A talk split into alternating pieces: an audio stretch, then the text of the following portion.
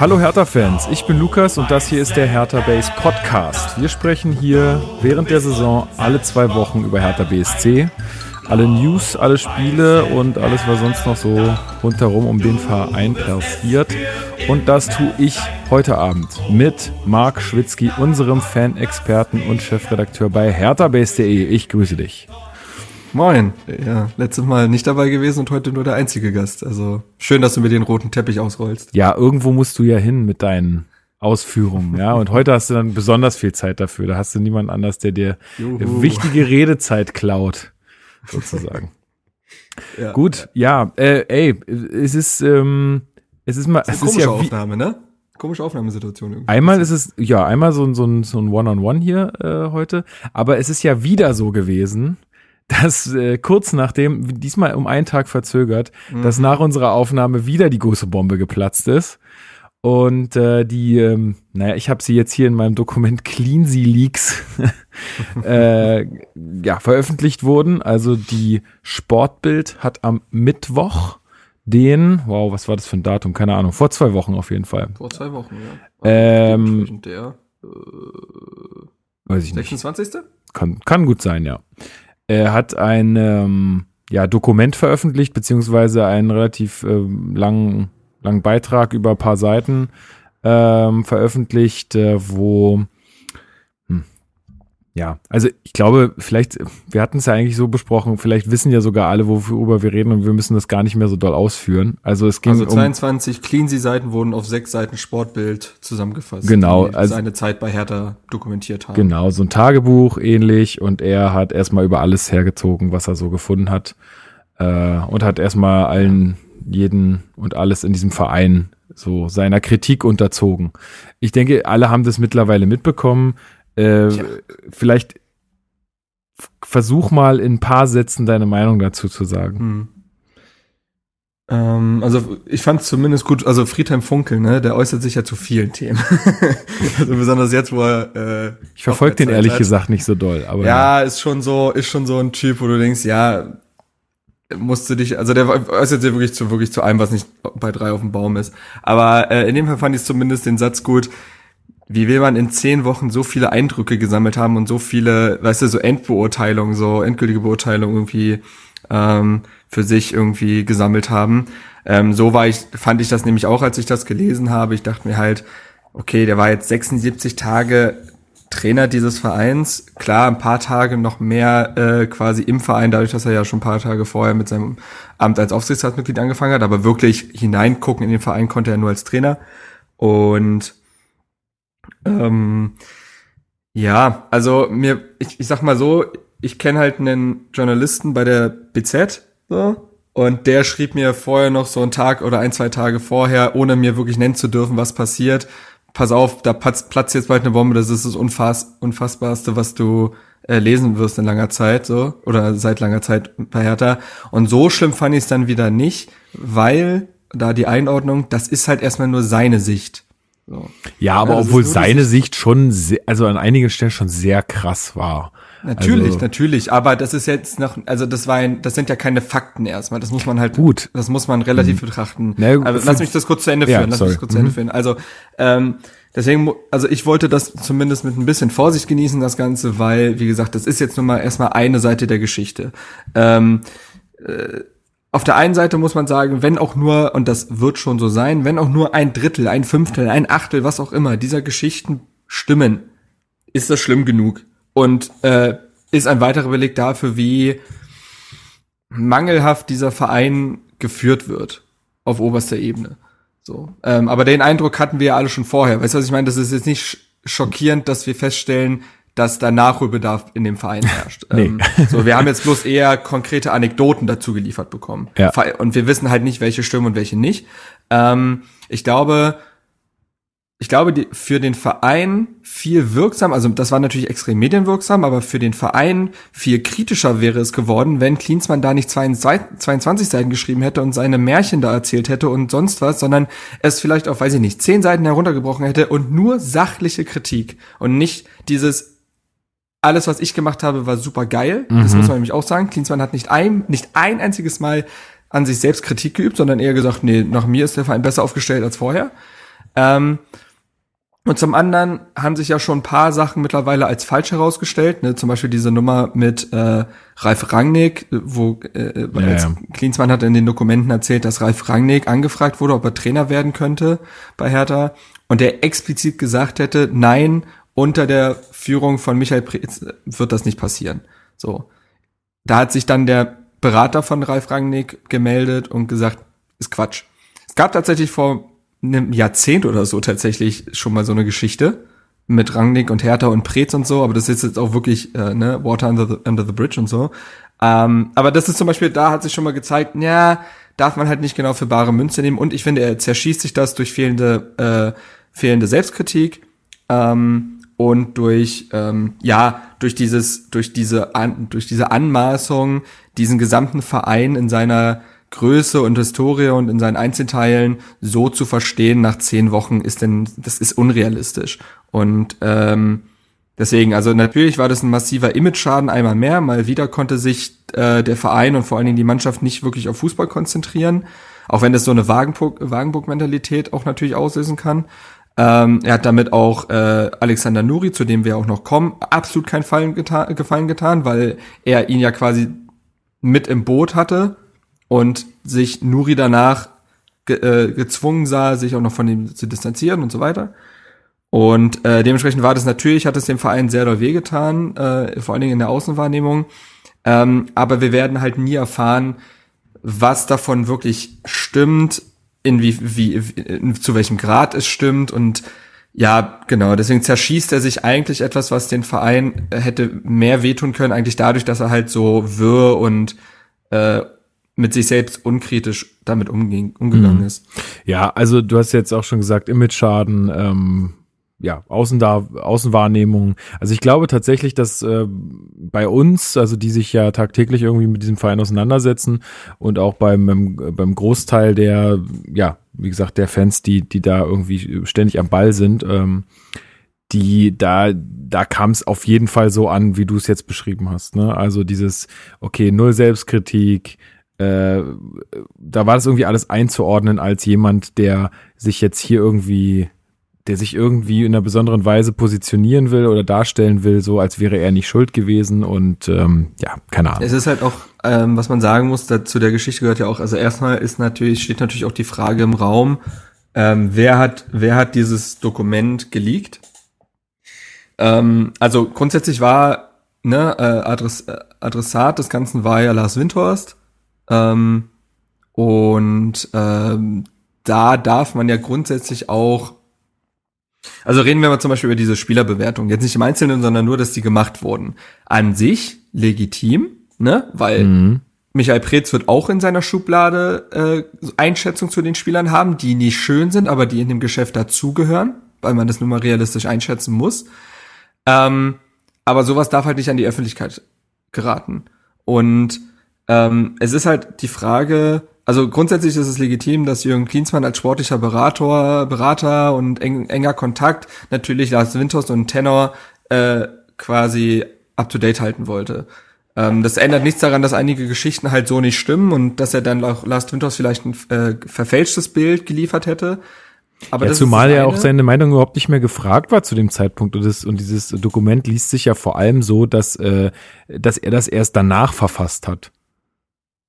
Also ich glaube nicht, dass er das so, wie es da ist, ähm, auch weil da so viele Lücken teilweise ja auch drin sind von, von den Tagen, ähm, dass er das so die ganze Zeit so mitgeschrieben hat. Ich glaube, das ist ein einfacher Rettungsversuch des Gesichts gegenüber. Ähm, ich glaube, der wird sich halt Notizen gemacht haben, weil dem Lars. Ich glaube, du schreibst jetzt nicht 22 Seiten runter, aber Ach, gut, ist egal. Also wie, wie auch immer, an sich ist das ja egal. Ähm, es ist halt nur die Frage, wie äh, diese Dokumente ans Tageslicht gekommen sind, beziehungsweise halt an die Sportbild oder die Bild an sich. Man muss, also äh, zu der Geschichte gehört, finde ich, also ich würde halt schon sagen, dass das, also das ist willentlich passiert, würde ich jetzt halt in den Raum stellen. Ich weiß es nicht, aber das ist meine Vermutung jetzt einfach, dass das aus dem Klinsmann-Umfeld passiert ist, vielleicht sogar von Klinsmann selbst, um eben, äh, um eben die eigene Rolle zu stärken und quasi nochmal sich reinzuwaschen, so von wegen, ja. ich bin ja gar nicht der, Grund, äh, der Grund für all das Chaos gewesen, sondern ja, das ja. war der Verein selbst. Ähm, Und äh, ich finde, wenn, also Klinsmann galt, also das haben auch viele noch gesagt, aber Klinsmann würde doch nicht mit der Bild zusammenarbeiten. Der hat die doch irgendwann mal so quasi als seinen Feind äh, erklärt und so weiter. Ja, das stimmt auch, aber mit wem hat denn Jürgen Klinsmann nicht mal 24 Stunden nach seinem Aus bei Hertha äh, ein Exklusivinterview gegeben? Das war die Bild. So, also finde ich das durchaus, also es ist jetzt, es liegt durchaus nahe, dass auch da es zu einer Art Kon äh, Kooperation gekommen ist. Und es war auch interessant, also Philipp Köster, der Chefredakteur der Elf Freunde, hat einen Kommentar geschrieben ja, zu dieser gut. ganzen Sache. Ja. Der war auch sehr gut und da hat er aber auch quasi den Satz fallen lassen, dass er schon sehr davon ausgeht, dass äh, Klinsmann das wissentlich geleakt hat. Und äh, unter, dann hatte sich auf Twitter plötzlich so eine krasse Diskussion in den Kommentaren darunter entwickelt, weil plötzlich die ganze Armee der Sportbildredakteure auf ihn eingedrescht hat, so von wegen, hm. ne, äh, dass das ja totaler Quatsch wäre und sonst was. Und die, ne, das ist immer so das Ding, mit sowas macht, also das ist der Streisand-Effekt so ein bisschen. Äh, man will deeskalieren und eskaliert nur umso mehr. Und ja. vielleicht wurden die auch einfach gepiekst so, damit ja. weiß ich nicht. Aber Wie gesagt, werden wir jetzt nicht rausfinden. Äh, pff, wäre natürlich schon interessant zu wissen, um das Ganze noch ein bisschen besser einordnen zu können. Aber ey, ganz ehrlich, irgendwie ist das jetzt nach zwei Wochen auch schon wieder sowas von Geschichte. Ich habe irgendwie den Wurde Eindruck. Wurde auch nicht mehr erwähnt. Nee, ähm, ich habe auch den Eindruck, dass, dass das jetzt irgendwie äh, auch aufgrund der sportlichen Leistung aktuell überhaupt nicht mehr im Vordergrund steht und auch niemand diese Dokumente in irgendeiner Art und Weise so richtig ernst genommen hat. Also so wie du sagst, ne, hätte er das Ganze irgendwie sachlicher formuliert, hätte er da irgendwie äh, auch, auch vielleicht mal ein Wort Selbstkritik fallen lassen, ähm, dann hätte man das Ganze irgendwie ernst nehmen können und dann wäre das vielleicht auch noch bis heute irgendwie in irgendeiner Art und Weise groß Thema. Ist es aus meiner Sicht nicht mehr, wird immer mal wieder erwähnt, aber jetzt so groß Thema ist es irgendwie nicht. Ich glaube, dass es aus zweierlei Hinsicht nur ein Thema ist. Also es ist für die Öffentlichkeit kein Thema mehr, was auch gut ist. Ähm, es ist aber zum einen war das Thema noch für, wie gesagt, äh, Trainer, Trainer Alexander Nuri, weil er aus dem Klinsmann-Lager ja kommt. Ist ja logisch, er wurde von ihm halt zum Verein mitgebracht. Ähm, und Nuri ja auf der ersten, also ne, die erste PK nach den Cleansea Leaks musste er sich natürlich sofort erklären, ob er von diesen Dokumenten gewusst hat, ob er die Spielerbewertung teilt ne, mhm. und so weiter, mhm. ob das irgendwie gemeinsam passiert ist. Ähm, Nuri musste sich äh, letztens in einer Aussprache mit dem Mannschaftsrat nochmal, oder hat sich bewusst, weiß ich nicht, aber er hat sich anscheinend gezwungen gefühlt, sich nochmal deutlich von Klinsmann zu distanzieren, um vielleicht auch das Vertrauen der Mannschaft wieder zu gewinnen ne, dass es so eine klare mhm. Abgrenzung gibt. Also es war in diesem Trainer, in dieser Trainer-Mannschaft-Dynamik schon noch ein Thema und ähm, wir erinnern uns vielleicht an das Video, äh, was herumging von Thomas Kraft aus dem Training. Ja, ja. der, äh, der halt einen Ball stark hält, dann gibt's so ein bisschen, ne, äh, werden die Stimmen ein bisschen lauter so, ähm, und er äh, brüllt, naja Leute, ich muss ja, ich muss doch meinen Mehrwert steigern, weil mhm. er einer der Spieler war, die halt sehr in die Kritik geraten sind, ähm, weil sie keinen Mehrwert weil, mehr gehabt hätten. Weil sie keinen Mehrwert hatten und von wegen, ne, abgeben, dauernd verletzt, pipapo. Ja. Ähm, also war er einer Spieler, die deutlich unter die Räder gekommen sind. Übrigens interessant, Neuverpflichtung von Klinsmann natürlich genial und auch so ein Pascal Köpke ist ja ein Megatalent laut der Bewertung. Komisch, dass er außer unter Klinsmann unter keinem einzigen Trainer irgendwie stattfindet. Ja. Aber ne, das zeigt auch nochmal, wie ernst man das nehmen kann. Aber äh, ich hatte ja schon erwähnt, vielleicht kann das auch so eine Wagenburg-Mentalität auslösen, dieses, okay, Männer, äh, jetzt erst recht so, jetzt zeigen wir Klinsmann mal, ne, wer hier Mehrwert hat und wer nicht. Und äh, ich kann, ich glaube, das schweißt eher nochmal zusammen, so von wegen, wir können uns hier gefühlt auch auf keinen verlassen, wir müssen das jetzt unter uns ausmachen als Mannschaft.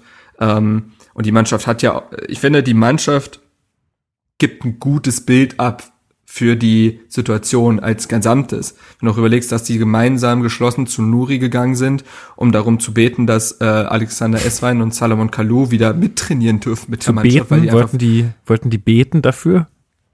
Geh beten. ja, egal. Du hattest, du hast gerade gesagt, die wollten, die sind hingegangen, um zu beten, dass die, dass die wieder mit am Echt? Training teilhaben. Ja, vielleicht haben sie auch, vielleicht haben sie auch das, wer weiß. Alle aber, zusammen äh, einmal auf den, auf die Knie fallen und ein bisschen genau. beten. Nee, aber sie haben halt äh, ne, darum gebeten, ja. äh, dass Esswein und äh, Kalou, die wichtig für das Klima der Mannschaft sind, wieder mittrainieren dürfen. Das finde ich ist ein gutes Zeichen. So ähm, zeigt eine gewisse Geschlossenheit und ja, aber das, das, das dazu. Ja, finde ich auch. Also das ähm, für die aktuelle Situation sieht's wirklich gar nicht so schlecht aus. bis auf diese, bis auf diese Cleansy Leaks, wie ich sie ja so liebevoll nenne, äh, gab es jetzt auch erstmal nicht so richtig viel Neues. Deswegen gehen wir jetzt auf jeden Fall auch kurz auf die Spiele ein und ähm, dann äh, gucken wir mal, was noch so passiert.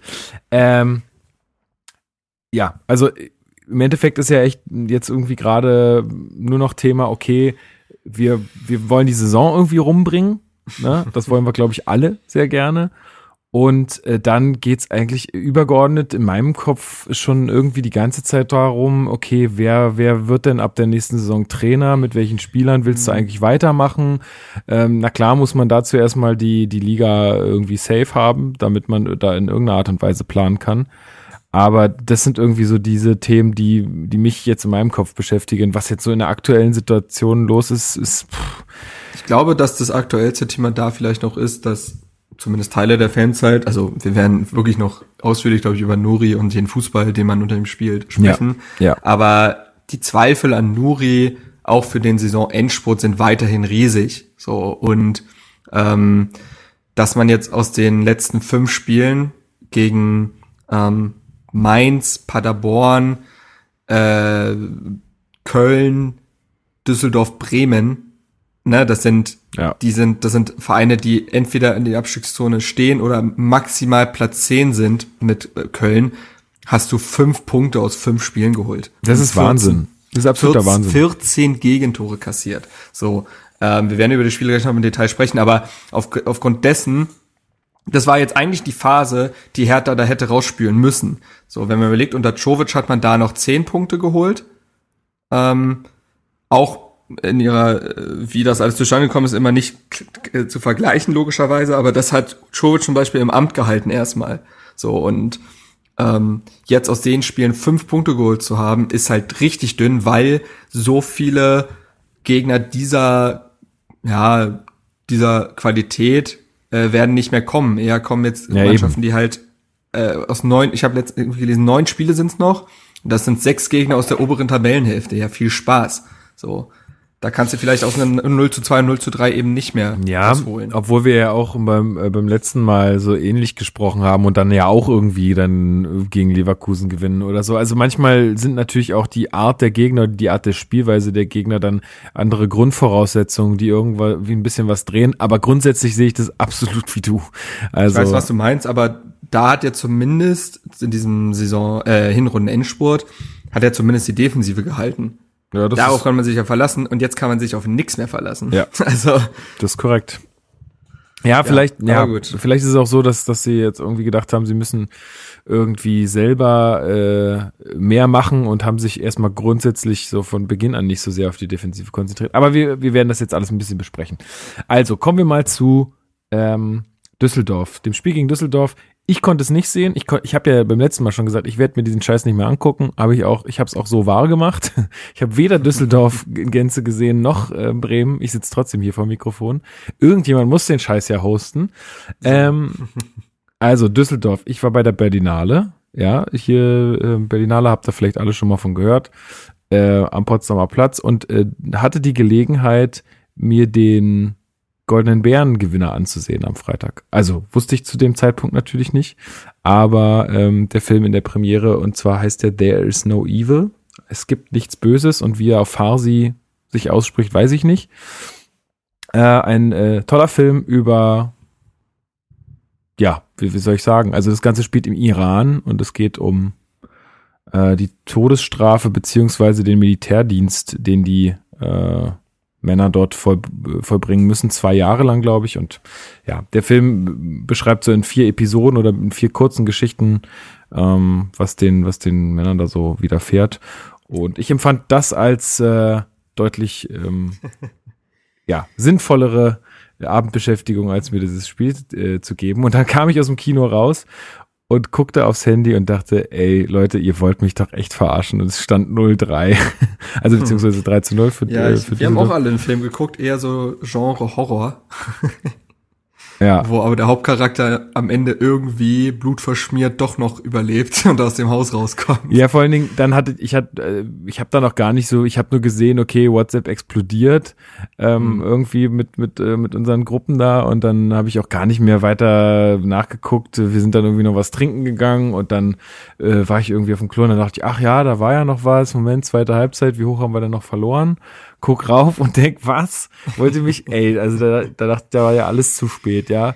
Auf ja. einmal 3-3 und dann, dann musste ich doch mal nachgucken, okay, wie ist denn das Ganze zustande gekommen? Mhm. Ähm, aber ja, also insofern so so viel wusste ich bis dahin, habe mich natürlich natürlich dann ein bisschen belesen, habe geguckt, äh, ähm, die Zusammenfassung gesehen und ähm, Artikel gelesen und so weiter. Insofern bin ich schon ein bisschen im Bilde. Hast natürlich den Herr Tana im Fokus-Artikel gelesen von mir. Na absolut. So. Elke, so, ja. Äh. Ähm, aber vielleicht fangen wir mal an mit äh, einer Aktion, die noch vor dem Spiel passiert ist. Und zwar haben die Fans äh, im Blog ein Banner aufgehangen, wer verarscht hier wen und äh, sind erstmal bis kurz vor Spielbeginn nicht in den Blog gegangen. Finde ich eine angemessene Art des äh, Protests und äh, kann man so machen. Also finde ich hier Finde ich, finde ich in Ordnung, vor allem, weil, weil ja nur, die müssen ja nur wirklich einiges durchmachen aktuell und dann, das hatten wir ja im letzten Podcast äh, besprochen, dann so eine Aussage, so eine unüberlegte von einem angehenden Nationalspieler ist ähm, Vizekapitän ja. Niklas ja. Stark. Also da kann, das ähm. kann man nicht machen und deswegen ist es, denke ich, völlig in Ordnung, die Reaktion. Äh, ja, hat. Vielleicht müssen wir da vielleicht Leute noch mal ins Boot holen.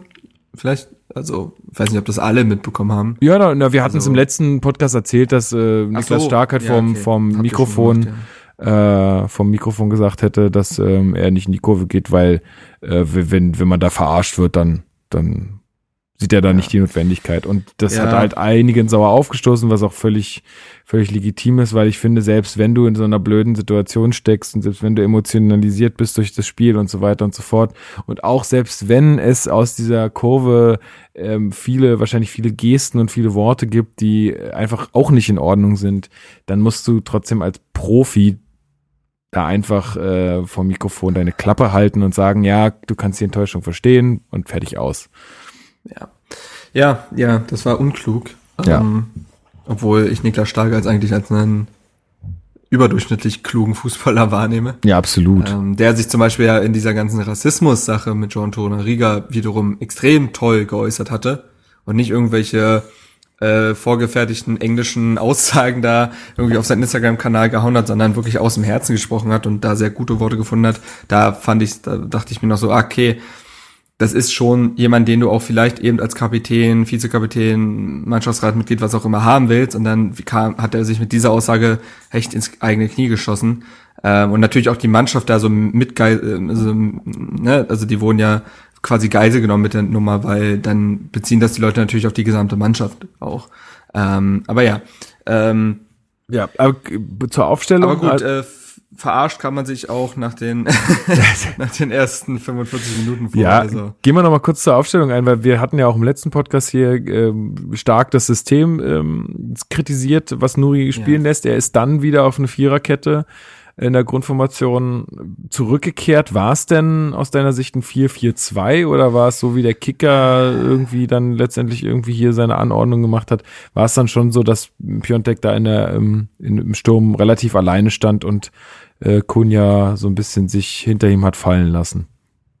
Also, also erstens das, aber ich fand, das war defensiv tatsächlich, also gegen den Ball war das keine Viererkette, sondern eher so eine pendelnde Fünferkette. Also ähm, Nuri hat ja auf der PK vor dem Spiel noch gesagt, ja, Düsseldorf sehr, sehr krasser Flügelfokus, Flanken viel, das muss man halt irgendwie eindämmen.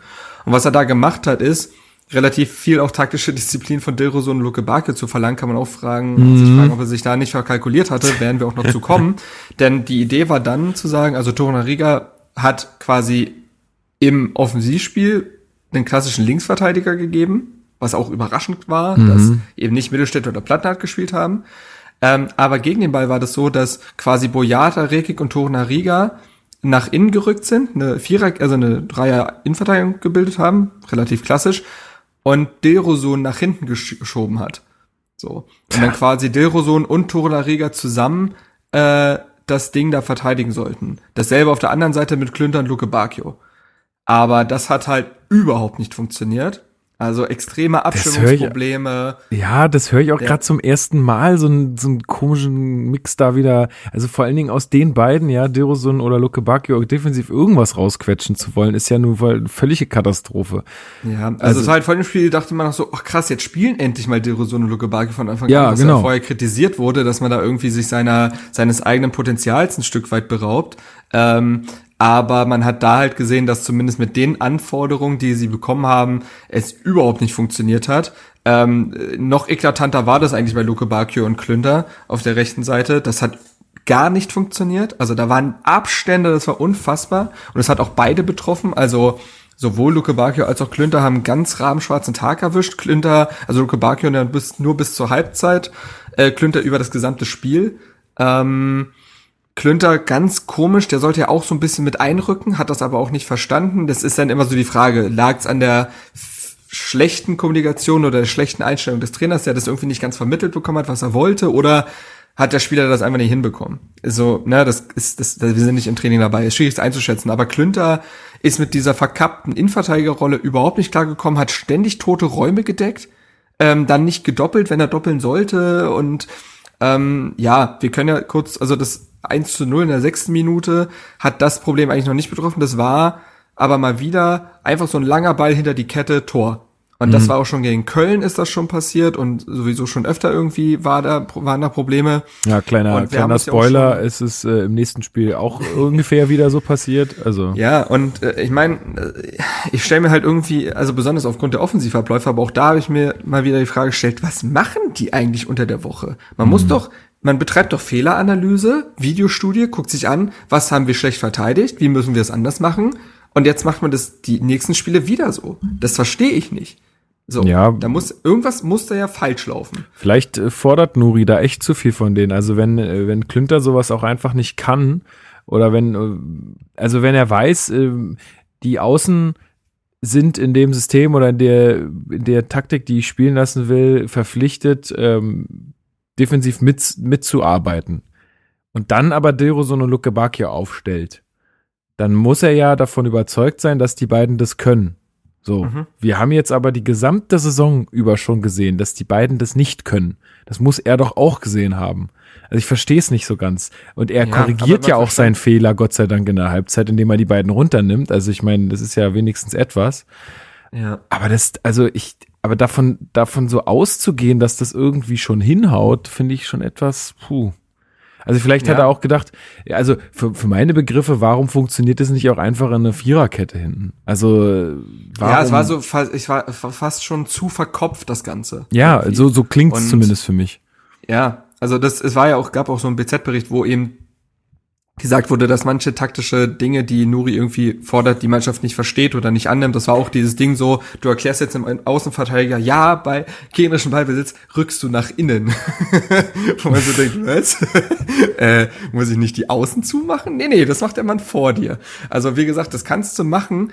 Der ist nicht aber, das kannst du nur machen, wenn halt der offensive Part des Flügels da mitmacht. Und da kommen wir dann vielleicht auch zur zweiten Halbzeit. Also Gegentore können wir kurz noch sagen. Es, lag, also, es war halt ein grottiges Spiel in der ersten Halbzeit.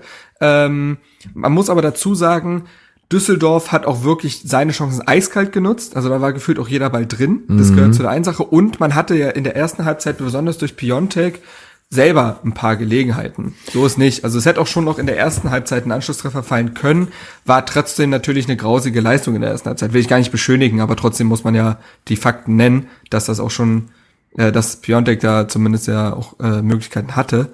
Ähm, ja, obwohl der, also diese eine, oder die, die da jetzt sehr, sehr präsent auch in der Zusammenfassung gezeigt wurde, äh, die Szene, wo er dann so quasi parallel zu den Torpfosten steht und dann mhm. halt nur den Pfosten in irgendeiner Art und Weise trifft. Also einmal war der Winkel halt fast unmöglich, also irgendwie in der Situation den dann vielleicht da reinzuschießen. Also es, klar geht es, keine Frage, aber aus meiner Sicht wäre es doch viel besser gewesen, wären da mal zwei Leute mitgelaufen und er hätte noch vielleicht die Option gehabt, äh, selbst wenn da dieses Stürmergehen hat, äh, den Ball vielleicht noch abzulegen. Aber die, bis die, also die kamen ja einfach nicht, die Leute.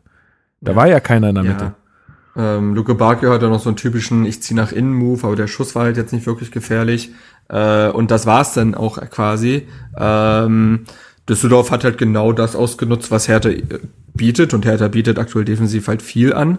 Und ähm, das 2 zu 0 fällt halt auch, ne, dieser äh, Erik Tommy im Zweikampf mit Luke Pacchio, der halt verteidigen muss. Und der ist mit einem leichten Übersteiger schon überwunden. Und Wahnsinn. dann schlänzt den Tommy halt da rein. Naja, schlänzt Ganz den kurz, rein. ich- der wollte ich nämlich auf die Fresse. Und Mehr macht er nicht.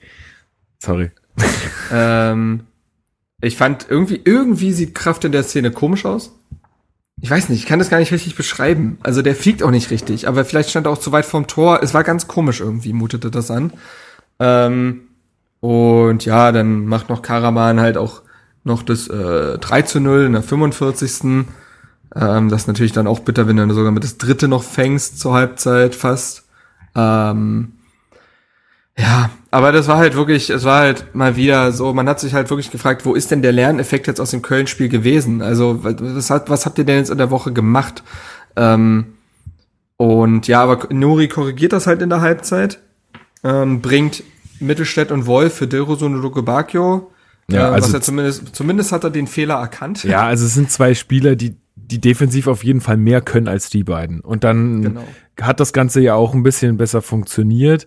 Äh, obwohl, äh, so nach dem, was ich gehört und gelesen habe, es ja dann auch so gewesen sein muss, dass Kölner, äh, das Köln, sorry, das Düsseldorf, ähm, Ist ja quasi dasselbe. quasi ist das dasselbe wie Fürth und Nürnberg, wie So. äh, so ne, wie Bremen und Hamburg, sind alles Hansestädte, mein Gott. Ähm, nee, und äh, also äh, ja, vorhin Problem war ja klar, äh, aber also ich habe gelesen, dass Düsseldorf das, das Spielen auch völlig eingestellt hat. Ja, so, ähm, dann nach dem 3-0. ja, also, hat, äh, war das auch dein Eindruck, dass die irgendwie dann dachten, naja, das 3-0 schaukeln wir jetzt irgendwie nach Hause und äh, wir machen jetzt hier gar nichts mehr? Oder?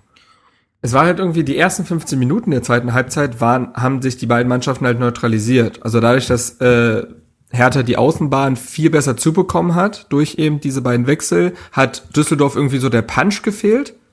Und dann hat Düsseldorf, als sie gemerkt haben, oh, wird irgendwie schwierig, auf das 4 zu 0 zu gehen, hat sich Düsseldorf halt mehr zurückgezogen.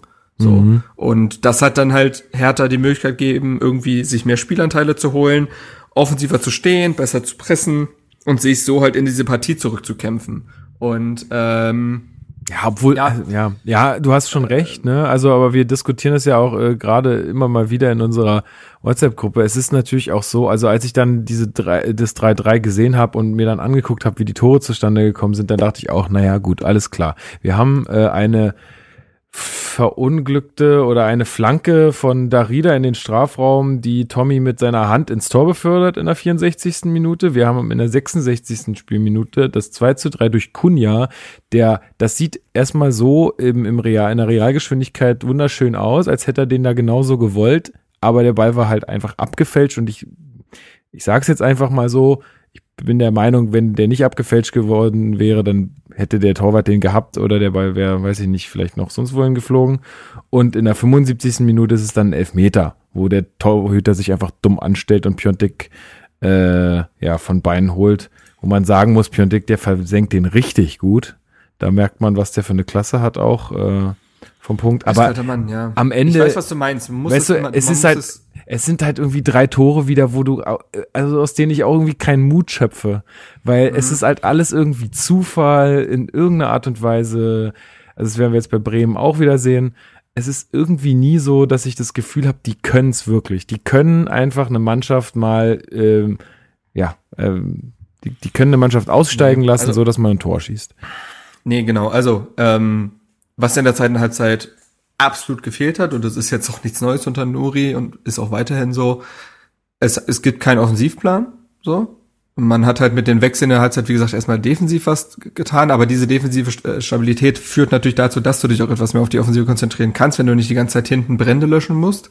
Ähm, ja, das Tor in der 64. dann das Eigentor von Tommy, natürlich super glücklich, ähm, was mir da nur gefallen hat, ist, dass Darida halt diesen Sprint durchzieht und äh, da äh, sich da in die Bande pfeffern lässt, Ja, da diesen sind wir Ball schon. in die Mitte zu spielen. Ähm, und Darida ist sowieso einer in der, also wenn es Lichtblick in der Saison gibt, dann gehört Darida zu diesen. Ja, aber da, Ähm, also weißt du, Marc, da sind wir schon, dass wir, Ja, natürlich. Das, dass das, wir du, einfach ich weiß, ich Leute abfeiern, weil sie einen Sprint machen. In der Ich Sportart. weiß, wie sich das anhört, ja, klar. Ja, also- Aber zumindest war das der Startschuss. Ähm, zwei Minuten später dann genau dieses Tor von Kunja. Da war zumindest die Vorlage von Wolf gut. Also dieser Pass da in die Mitte war wirklich scharf und präzise gespielt. Äh, Luke Bakio hat sich wahrscheinlich wieder irgendwie in den Dribbling festgerannt in der Szene. äh, das hat, das, das war zumindest gut. Ja. Also die, die, Das die auch wieder- Vorarbeit war okay. Ja, das war auch wieder so eine äh, Situation, wofür ich Wolf echt schätze. Also Ja, das ist halt das Problem, dass Wolf, also genau, diese Szenen gibt's, aber ist einfach vums Verrecken nicht konstant. Das Nee, genau. bei ihm so sehr. ja, ja. Ähm, so, und dann, ja, äh, also, für, also klarer Elfmeter, finde ich. Weiß gar nicht, warum da äh, der, äh, was Kastenmeier, übrigens überragender Name für einen Torhüter. Ähm, übrigens gibt's auch bei der U9, nee, ich glaube, es gibt ein, genau, bei der Wolfsburger Mannschaft, die haben jetzt so ein Eigengewächs äh, Torhüter hochgezogen. Da ist auch Kasten mit Nachnamen, so finde ich überragend. richtig geil. Also, ne, nicht nur wenn er duschen geht, hätte er den Kasten sauber. Nee, So. das ist echt gut. Ähm, naja, auf jeden Fall. es ist halt wie damals, es gibt ja auch diesen isländischen Stürmer, der Siegtorsson heißt. Also Ja, das genau. kannst du dir halt Boah. nicht ausdenken. So. Alter, das ist einfach, ich habe letztens auch wieder irgendeinen so einen Namen gehört und dachte, ey, das passt so wahnsinnig gut. Ja, vielleicht fällt er mir noch ein, aber das ist genau Auf jeden einer Fall- von dem Kaliber. Auf jeden Fall, ja. Ähm, klare Elfmeter und Piontek hat mich auch sehr gefreut, dass er einfach seine Bude jetzt macht, auch in der Bundesliga. Ne? Ja. Ähm, also was in der zweiten Halbzeit halt sehr auffällig war, und das kann man auf der einen Seite positiv sehen, äh, ich habe ja schon gesagt, die Mannschaft zieht sich gerade so ein bisschen selbst daraus, äh, ist, dass die Mannschaft sich eigentlich durch, selber gecoacht hat. Ähm, Alexander Nuri hat auch nach, auf der Pressekonferenz nach dem Spiel ja schon gesagt, dass nicht er die Ansprache in der Halbzeit gehalten hat, sondern Thomas Kraft. Ähm, haben wir übrigens noch gar nicht erwähnt, dass Thomas Kraft ja im Tor stand. Richtig. Äh, ähm, Wollte ich noch die tun. Auf, auf Empfehlung von Torwarttrainer Scholt Petri, dass Kraft aktuell einfach nervenstärker ist und der Mannschaft dadurch irgendwie mehr gibt als Jahrstein, der aktuell extrem viel mit sich selbst zu tun hat. Ähm, Komisch. Komisch, ja. Aber hat halt wirklich jetzt ein paar echt miese Wochen gehabt. Einmal Ähm, das, ich meine, das kann an der aktuellen sportlichen Situation liegen, das kann vielleicht auch an irgendwas Privatem liegen, wer weiß Naja, es. es äh, ist auch diese ganze Torwarttrainer-Sache, die ihn ja wohl auch sehr getroffen hat. Ne? ja, Ähm, und ich glaube, der muss seinen Rhythmus erstmal wieder finden. Ist Ja. natürlich komisch, wenn man das über einen 35-Jährigen sagt, aber was, was es ist nun mal so, auch nur ein Mensch. So. Und äh, naja, auf jeden Fall stand Thomas Kraft im Tor. Äh, worauf wollte ich hinaus? Ähm, ach genau, er hat die Halbzeitansprache gehalten, da wohl auch äh, die richtigen Worte gefunden, die Mannschaft wohl sehr gut packen können. Er ist ja generell jemand, der für die Kabine sehr wichtig ist. Ähm, und in der zweiten Halbzeit hast du natürlich auch einfach eine breitere Brust gemerkt. Also dadurch, dass, also es ist natürlich immer so ein Wechselspiel, Düsseldorf zieht sich mehr zurück, dadurch kann Hertha mehr kommen. Natürlich ist es dadurch bedingt, aber sie kam zumindest. Und äh, Spieler, die auf jeden Fall, also der Mann des Spiels ohne Frage, wie auch jetzt schon wieder gegen Bremen, war Matthäus Kunja. So, ja. ähm, was, was ein Spieler irgendwie. Äh, absolute Naturgewalt irgendwie, auch mit all ihren negativen Seiten. Ja, das hatte ich, hatte ich hier beim letzten Mal besprochen mit den Jungs. Äh, das, das, also das ist so einer, den, den liebt man, aber den hasst man auch irgendwie zugleich. Also da Ja. man hat da so Ist Situationen, halt wo man denkt, ne? Ja, Irgendwie genau. Der Prototyp dessen. genau. ähm, aber ja, wie gesagt, bei all seinen negativen Seiten dieses lange Meckern und Lamentieren, Mhm. dieser auch übermäßige Armeinsatz, der mir besonders gegen Bremen jetzt nochmal aufgefallen ist, der hat ständig den Arm im Gesicht des Gegners, der darf sich nicht wundern, wenn er sich da mal schnell eine gelbe fängt. Ähm, aber der, der zieht diese Mannschaft gerade quasi im Alleingang aus dem Dreck. So, das ist so. Also natürlich, also dem tut das, glaube ich, sogar fast gut aktuell. Absolut Vogel, vogelfrei darf man nicht sagen, das ist das falsche Wort, sondern vogelwild, äh, auf dem Feld machen zu machen und lassen zu tun, äh, tun zu dürfen, was er will, weil er hat keine Abläufe, an die er sich halten muss, weil es sie nicht gibt. Ja. Deswegen kann er quasi sein, sein, all seine Kreativität und seinen Tatendrang einfach laufen lassen. Und äh, das tut Hertha aktuell gut, weil Kunja ist überall, ähm, ist auch quasi in allen Statistiken, Offensivstatistiken vorne, weil er einfach so dermaßen präsent ist. Äh, ich erinnere mir, also als er das Tor zum 2 zu 3 macht, gibt's ja auch diesen Jubel, der mit, mittlerweile auch vergift ist. Übrigens, äh, Das zu Gift dem Ding, gibt's ne? wieder. Hast du, Das, hast du naja, pass auf. Naja, pass auf. Ähm, damals, als ich das benutzt habe, hat es mir ein befreundeter Twitterer quasi zugeschustert. Das war noch nicht in der GIF-Datenbank drin und deswegen habe ich wohl Rechte verletzt damit. mhm. weshalb mein Konto kurzzeitig gesperrt war. Und einen Tag später hat das äh, wurde das dann offiziell bei Twitter anscheinend eingereicht und kann jetzt einfach benutzt werden. Ah, okay, okay, okay. so, also ja, egal, auf jeden Fall dieser, dieser Jubel für mich hatte auch so eine Signalwirkung, dieses jetzt, ne, literally Cojones so, ja. jetzt breite Brust und jetzt gehen wir hier aufs 3 zu 3 und 4 zu 3. Ähm, hat ja sogar noch die Chance aufs 4 zu 3, aber sein Schuss landete am Pfosten. Aber was der gerade mit seinen 20 Jahren an Verantwortung übernimmt, ist unfassbar. Also wenn wir am Ende drin bleiben, wird das zu ganz großen Teilen auch an Kunja gelegen haben, der sowohl fußballerisch als auch was die Mentalität angeht, zu den Besten der Mannschaft gehört aktuell. Ähm, ja. ja, und ansonsten waren Darida, ne, so ein Motor auf Hochtouren. Ähm, wie gesagt, einer der besten dieser auch Saison. Auch super wichtig, auch gegen Bremen super jetzt wieder wichtig. super, super wichtig ähm, gewesen. Wie bitter ist es, dass der gegen auf meinem Gelb geschwert fehlen wird. Ähm, und wenn man auch noch herausheben muss, ist Jordan Torunariga. Da nehme ich dieses Ding, die Mannschaft hat, hat sich selbst gecoacht. Torunariga war im zweiten Durchgang als gelernter Verteidiger verkappter links außen. also unfassbar. Der hat, also als Mittelstädt kam, hast du schon gemerkt, die haben einfach irgendwie, die kennen sich ewig, ne? Die haben irgendwie so eine gute Symbiose, konnten das irgendwie besser verdichten und mit der Zeit ist Mittelstädt immer mehr zum Linksverteidiger geworden und Torunariga immer weiter nach vorne gerückt. Und dann war Torunariga quasi der Mittelfeldspieler, was den Vorteil hatte, durch seine Robustheit hat er halt Bälle halten können mhm. und dadurch halt einfach mehr Druck ausüben können. Ähm, und es hat in dem Moment, und er ist ja auch kein schlechter Fußballer, muss man sagen, ne? Also der hat ja sich immer schon an Offensivläufen probiert und so. Absolut. Ist ja auch, ist ja auch gelernter Mittelstürmer. Also große Zeit seiner äh, Jugend hat er als Mittelstürmer gespielt. Und das siehst du in solchen Momenten und das hat der Mannschaft gut getan. Aber ich kann mir einfach nicht vorstellen, dass Nuri das in der Halbzeit äh, so geplant hatte. Mhm. Sondern das hat sich so entwickelt. Und da siehst du halt, die Mannschaft glaubt, ich glaube, nach all den, all dem Chaos, all den neuen Trainern und so weiter, sagt die sich gerade, Jungs, wir müssen das unter, wir müssen das für uns machen. So. Ja. Von außen hilft uns da keiner. Ja. Na, unterm Strich steht halt leider ein, äh, nur ein 3 zu 3, beziehungsweise, ähm, ja, na gut, wenn man 3-0 hinten liegt und noch 3-3 aufholt. Ja, man hat den 16 ja, auf Abstand gehalten, aber. Ja, da, was schon mal positiv ist, andererseits äh, bringt es halt irgendwie ja eigentlich wirklich voran und die Gefahr mit sich, dass man dann jetzt hier, und es wurde ja auch getan, zumindest von den offiziellen Stellen, äh, von wieder von Moral spricht und wie toll man da jetzt wiedergekommen ist und so weiter.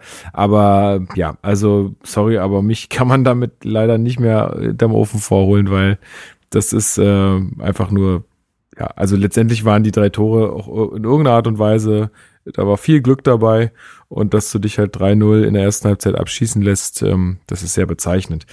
Gut, kommen wir dann gleich mal zum nächsten Spiel. Äh, gegen Bremen. Äh, wir fangen wieder an mit den Fans, die mhm. ein Banner hochhielten in der Kurve Sieg oder Fadenkreuz. Ähm, das Spiel zum Fand ich übrigens ganz lustig. Hat mir irgendwie gefallen. Ja, ja, ich, also so wie ich es gelesen habe, finde ich so, das ist, das ist so die Art der Kommunikation, die ich nicht so geil finde, weil sie halt schon impliziert, so von wegen, dann haben wir euch auf der Abschussliste. Und das ist irgendwie. Nee, Fadenkreuz bezog sich ja auf diese ganze Hop-Sache. Naja, ja, ich weiß. Ja, aber ich glaube, das war eher halt, es, es sollte eine, eine, Au eine Anspielung mit Augenzwinkern sein. Also Meinst ich fand's, also, ja, ich glaube schon. Also, ähm, ich habe das nicht so verstanden. Manchmal sind Herthas Ultras schon auch mit äh, schwarzem Humor oder ne, so äh, bittersüßem Humor aufgefallen. Das passt schon in diese Riege. Ja. Ähm, und es gab, es gab auch schon deutlich schlimmere Plakate, kann man ja so sehen. Keine also, Frage. Ich find's halt immer nur, immer, find's halt immer nur schlecht, äh, wenn man irgendwie von Fadenkreuz oder wir jagen euch oder irgendwas, so, so ein Shit äh, schreibt. Ich mag, mag das einfach nicht und das, das ist, das ist ja auch genau das Problem, was, was diese Banner so an sich haben. Das ist ja letztendlich wie so ein Tweet manchmal, nur dass du meistens noch weniger Zeichen zur Verfügung hast äh, wenn du nicht weißt, von wem es wirklich direkt kommt, wenn du das nicht richtig einordnen kannst, wenn du äh, dich auch nicht so gut auskennst, weißt du, bei äh, hier bei den Zusammenfassungen auf der Zone, da ist dieses Banner jetzt und derjenige, der sich das anguckt, der beschäftigt sich nicht mit Herthas Fanszene, der weiß nicht, wie das jetzt gemeint ist oder dass das schwarzer Humor ist, der sieht da nur Sieg oder Fadenkreuz und das heißt der, also hieß jetzt im, für mich im ersten Moment Sieg oder wir nehmen euch quasi ins Visier. Hört man ja auch öfter mal in solchen Situationen von irgendwelchen ja. Fangruppen. Ähm, wie, ich weiß, was du meinst. Ja, also ich finde es einfach unglücklich. Unglücklich. So, Naja. äh, Aufstellung. Wir haben ähm, wieder Thomas Kraft im Tor, der quasi, ja, da seine, so seine. Stellung jetzt da anscheinend behauptet. Ähm, wir hatten in der Innenverteidigung diesmal Torunariga und Stark. Kein Rekik mehr, kein Boyata. Boyata, Boyata war gesperrt, glaube ich, ne? Nee, Boyata hatte muskuläre Probleme. Ah ja. Ah, der war vor kurzem gesperrt. Ah ja, egal, Mhm. weiß ich nicht mehr. Ja, kann, da kann ich verwechselt haben. Dann aber Plattenhardt auf der, auf der linken äh, Verteidigerposition. Klünter bleibt rechts. Äh, Im Mittelfeld äh, waren es dann Askasiba und Darida. Also Askasiba, äh, ja, Für Shelbrett wieder reingekommen. Genau. Askasiba war ja gelb gesperrt gegen Düsseldorf. genau. Und, Und- Shelbrett äh, hat ja aber auch die Woche, äh, also ich glaube, dadurch, dass Shelbrett gar nicht im Kader war, weil der hatte, glaube ich, der, was hatte der? Der war krank oder der hatte irgendwas, also der hat Corona. Zeit, glaube ich, in der Woche. Corona, wahrscheinlich Corona. Äh, Corona, oh. Gab auch keinen Ähm, Handschlag beim Schiedsrichter. Genau. Nee, aber ne, äh, sonst hätte er vermutlich sogar gespielt, aber der war ja gar nicht dabei. Ja. Äh, Und ansonsten vorne das, gewo- also das gewohnte Bild aus der zweiten Halbzeit von Düsseldorf, Marius Wolf, Mittelsteck, Mittelstädt, Kunja und äh, Piontek. Ja, da hat man gemerkt, okay, das funktioniert vielleicht ganz gut, das sollten wir so beibehalten. Ähm, hat nicht gut funktioniert in einer, in der Anfangsphase. Wir hatten es jetzt schon ein bisschen die ganze, Zeit, die ganze Zeit angerissen, also dritte und sechste Minute. Äh, einmal Sargent, ähm, der ja nach einem Ballverlust von uns an der Mittellinie ähm, nach einem Konter einfach viel zu viel Platz hat. Da greift ihn keiner an, alle stehen zu weit weg. Er nimmt sich den Schuss und hat auch, glaube ich, ein bisschen Glück, dass er den so gut und so heftig trifft. War kraftvoll, ja. Ähm, war schon ein ganz guter Schuss, muss man schon sagen. Ähm, ja, aber äh, war halt einfach davor auch katastrophal verteidigt und beim 0 zu Niklas 2. Stark so dermaßen weit weg Ja, vom ja. Mann. Also, boah, Ja, das war mal wieder, also nachdem er ja letztes Spiel halt auch gefehlt hatte, äh, auch gelb gespielt, glaube ich, weiß ich gar nicht mehr. Ähm, das war aber wieder ein Top-Einstand. Also der ist, der, das ist nicht seine Saison. Ey. nee. Und beim 0 zu 2 eigentlich ähnliche Fehler, ne? Also du hast da äh, irgendwie Klünter, der da Schützer. ewig weit weg steht bei den Flanken oder weiß ich nicht, was er da dachte. Ich verstehe es auch nicht. Ich verstehe es nicht. Ja. Also Und dann, ja, es ist halt für Klasen irgendwie da auch in der Mitte zu einfach äh, zum Kopfball zu kommen und das äh, 0 zu 2 dann erzielen und zu erzielen. Und ich habe gelesen, dass ähm, Nuri danach dann auf äh, sein Sys- System wieder umgestellt hat, ne? Also wieder auf eine Fünferkette gegangen ist. Ja, also war dann 3-5-2. Ähm, und äh, Aber wer hat denn, Also- wer hat denn dann die Verteidigung hat dann äh, wer Das übernommen? war auch wieder, glaube ich, so ein bisschen pendelnd, je nachdem, über welche Seite man gerade angegriffen oder wurde oder selber gespielt Mhm. hat, ist entweder Plattenhardt oder halt Klünter mit reingerückt. Ähm, und äh, aber ich glaube, es war vor allen Dingen die linke Seite, weil Kunja auf der linken Seite sehr viel in den Halbräumen gemacht hat. Also der hat das so ein bisschen aufgefangen, weil Mittelstädt nach hinten gearbeitet hat. Also wird es öfter mal so gewesen sein, dass Plattenhardt mit eingerückt ist. Und äh, ja, dann ist Kunja so ein verkappter Linksaußen oftmals gewesen. Mhm. Zumindest hat er sich in dem Raum oft aufgehalten. ja, okay. Und äh, ja, das hat dann besser funktioniert. Das kann man, das kann man quasi zumindest irgendwie festhalten. Ähm, es ist mal wieder so, ne, die Tore fallen eigentlich wieder so wie die letzten Wochen auch und auch da wieder dieses Thema, was macht ihr unter der Woche? ähm, wirklich, das ist, ist halt wirklich unfassbar, dass nichts passiert, dass man nicht schlauer wird irgendwie, habe ich das Gefühl. Ähm, und ja, wir kommen ja vielleicht noch zu der Situation, wo, was wir gemacht haben, während das Spiel lief, aber wir haben ja auch nur ungläubig quasi, wir haben es ja nicht gesehen. Ich Nee, habe es ja genau. dann auch erst jetzt äh, noch im Real Life angeguckt und äh, war wieder ungläubig, ne, nach sechs Minuten 2-0 zurückzuliegen. Also ich habe, Ähm, also wirklich, um das nur mal zu beschreiben, ich habe, also erstmal hatte ich mh, an dem Wochenende irgendwie keine Uhr um und ich wusste eigentlich gar nicht, wie spät es ist und dann habe ich mal geschaut, äh, einfach so zwischendurch mal auf mein Handy und dann, oh, es ist ja schon 15.45, dann gucken wir mal, wie Hertha spielt. Ähm, und Ja, und als ich gesehen habe, dass es 2-0 steht, dachte ich, also die, wollen mich einfach nur verarschen. Dieses Team will mich komplett verarschen. Und ich habe wirklich einfach angefangen zu lachen. Und das ist einfach, eigentlich ist es ein ultra schlechtes Zeichen, weil es ist mir einfach, irgendwie. es ist mir einfach so bums egal mittlerweile. So, weil ich mir denke, dass, also was soll man denn noch machen? Was soll man denn tun? Also welche, welche, welche Einbeinigen soll man denen dann da als Gegner hinstellen, dass die äh, nicht mal zwei Tore fangen?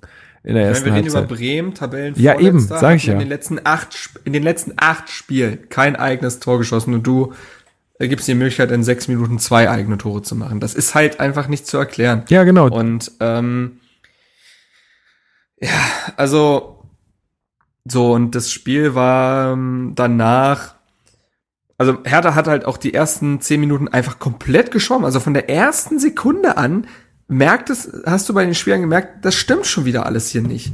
Die sind so unsicher. Ähm, das Spiel fand von der ersten Sekunde an quasi in Herthas Hälfte statt. Und erst nach so 15, 10, 15, ja, 15 Minuten hat Bremen halt irgendwie, warum auch immer, aufgehört, Druck aufzubauen und aufgehört, Fußball zu spielen kann, also ich glaube, als Bremer wäre ich fuchsteufelswild, ähm, weil Köln ja auch bewiesen hat, was passiert, wenn du einfach weiter kickst. Ja, ja. Ähm, und vielleicht ist da aber auch bei denen so die Verunsicherung so von wegen, ah, wir müssen jetzt, aber wir müssen auch gucken, ja, jetzt müssen wir es halten. Ist. Jetzt, ja, und genau. in die Halbzeit erstmal kommen, jetzt wäre auch gut und da fängt wahrscheinlich viel Kopfarbeit dann. Ja, vor ähm, allen Dingen so, also so lange Zeit dann, ne? Also da hast du mal diesen, diesen komfortablen Vorsprung und dann ist aber, dann, dann wünschst du dich eigentlich schon in die 80. Die Uhr, Minute, ja. ja, exakt. in die 80. Ja, genau, Minute genau. rein. Genau, und, und äh, Köln war da anders. Die Köln hatte uns halt in einem Lauf erwischt und die haben uns dann einfach hergespielt, weil die einfach schon so im Flow waren. Ja. Naja, auf jeden Fall, äh, das hat halt Hertha logischerweise gut getan. Ähm, Druck extrem dann rausgenommen. Hertha hat dann sich so langsam akklimatisiert, aber mal wieder null Tempo in den Angriffen, keine Idee, alles nur Stückwerk. Also, aber sorry, ich habe vorhin schon auf Twitter das geschrieben.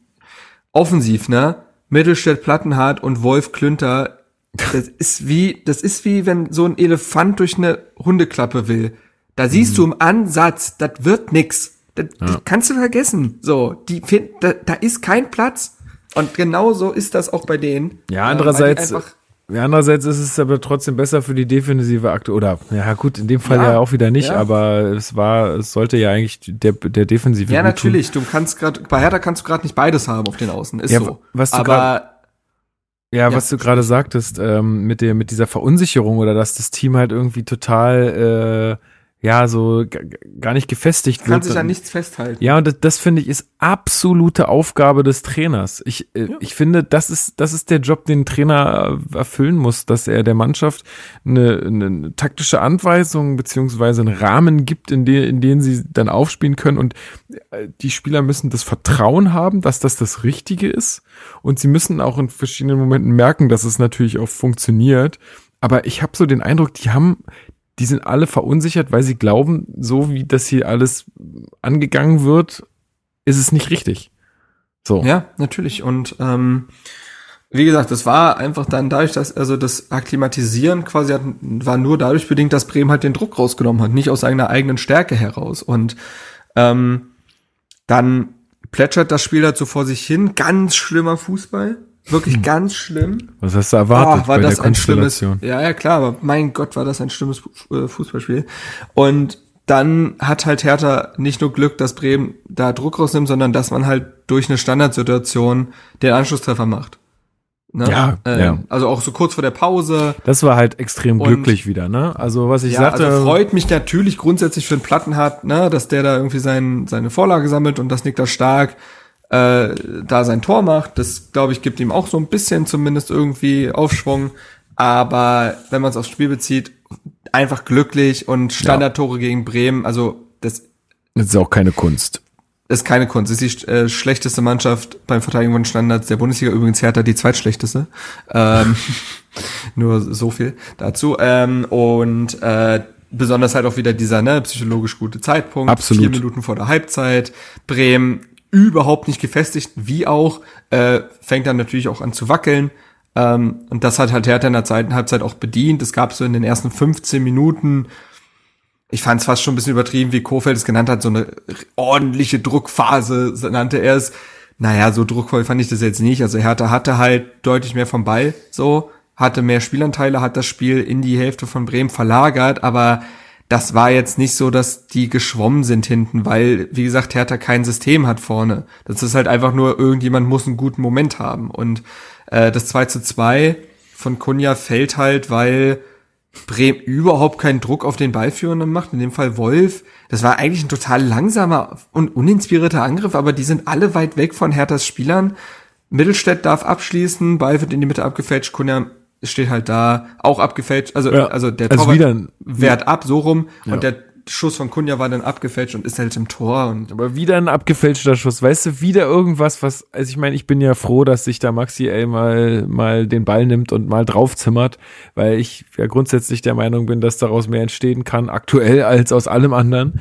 Ähm, und dann ist es aber wieder ein abgefälschter Schuss, der ins Tor geht und ähm, Ach ja, es ist, es ist jetzt auch wieder glücklich und dann sehe ich dann Nuri, wie er auf der Pressekonferenz sitzt und echt, und er nimmt wieder dieses Wort Moral in den Mund. Da, oh Gott. Also. Das ist halt das Mindeste. So, dass ich gegen den Tabellenvorletzten Fußball spiele. Es so. ist doch, also, das also ist doch das, nicht deren Ernst, ja, ich weiß ja, es nicht. Also, ich glaube, als Trainer musst du das machen, ne? Also, was. Oh, weiß ich nicht. Du musst gar nichts, du musst sterben und Steuern zahlen, mehr musst du gar nicht. Aber das ist richtig.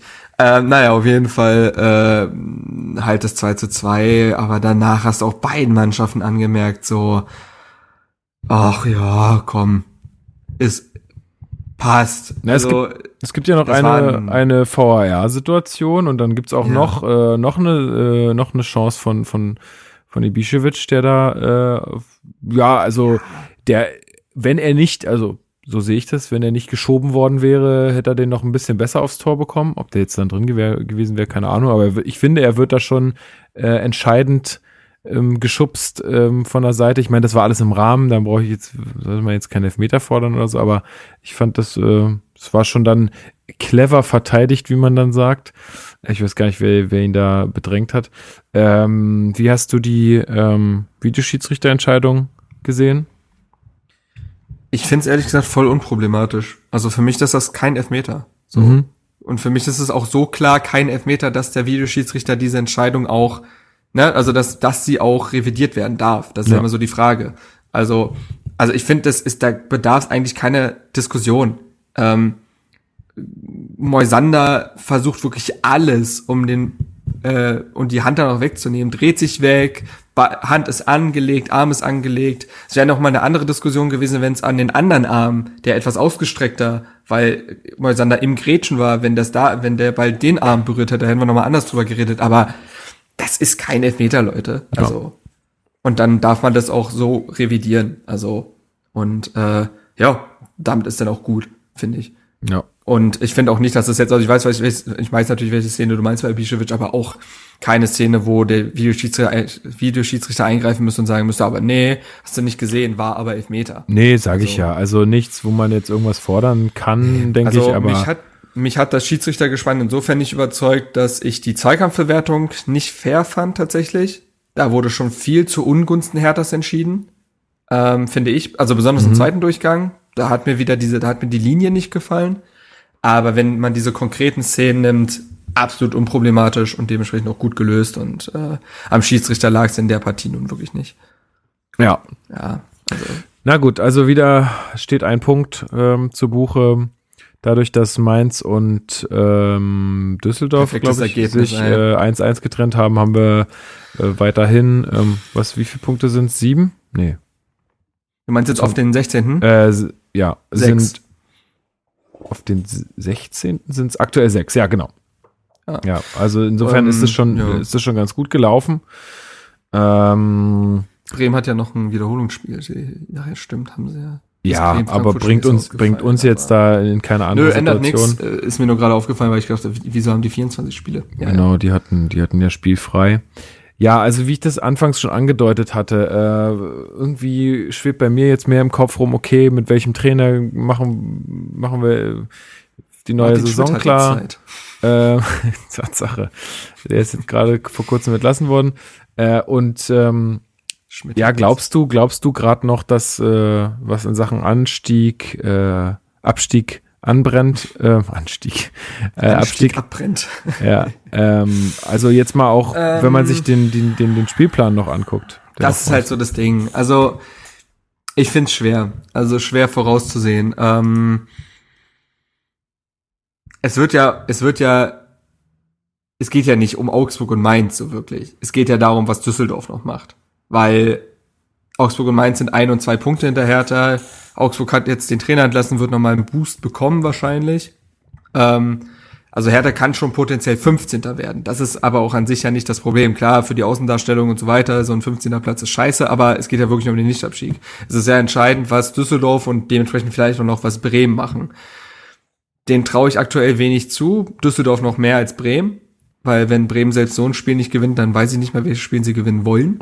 ähm, und Düsseldorf hat aber, spielt aber zumindest einen ordentlichen Ball unter Rösler und ist halt irgendwie in so eine psychologisch dämliche Situation gekommen gegen Hertha mit der Ja. zweiten Halbzeit. Ähm, und deswegen würde ich Düsseldorf noch mehr zutrauen und dann würde es ja um Relegation gehen. Aber das ist halt das Problem. Wir reden ja über viele Eventualitäten. Fakt ist, das habe ich schon gesagt, man hätte sich freischwimmen können in den letzten fünf Spielen. So, hat man nicht getan. Jetzt ist halt die Frage, du spielst gegen Hoffenheim als nächstes. Ist für mich eine Wundertüte irgendwie, weil Hoffenheim auch sehr unbeständig spielt. Ja. Holen Siege, die, du, die man nicht erwartet, verlieren, wo man nicht erwartet. Ja, und dann äh, gerade bei so, nicht erwartet. Und bei so unbeständigen Mannschaften kann es ja auch gern mal passieren, dass die einen unterschätzen oder so. Genau, Ähm, also deswegen finde ich Hoffenheim einfach super schwer. Ähm, Dann kommt das Derby. Ey, das die- kann super viel ausmachen. Die schlachten uns ab. Ich sag, also ist, ist meine Prognose hier, die Weiß schlachten uns also, ab. 100 kann, Pro. Also kann sein. Alter, meine, wenn wir letztes Derby in einer viel äh, komfortableren Situation, also sage ich jetzt mal so, noch als jetzt, äh, wenn wir da schon so die Hosen voll haben, dann haben wir es jetzt erst recht.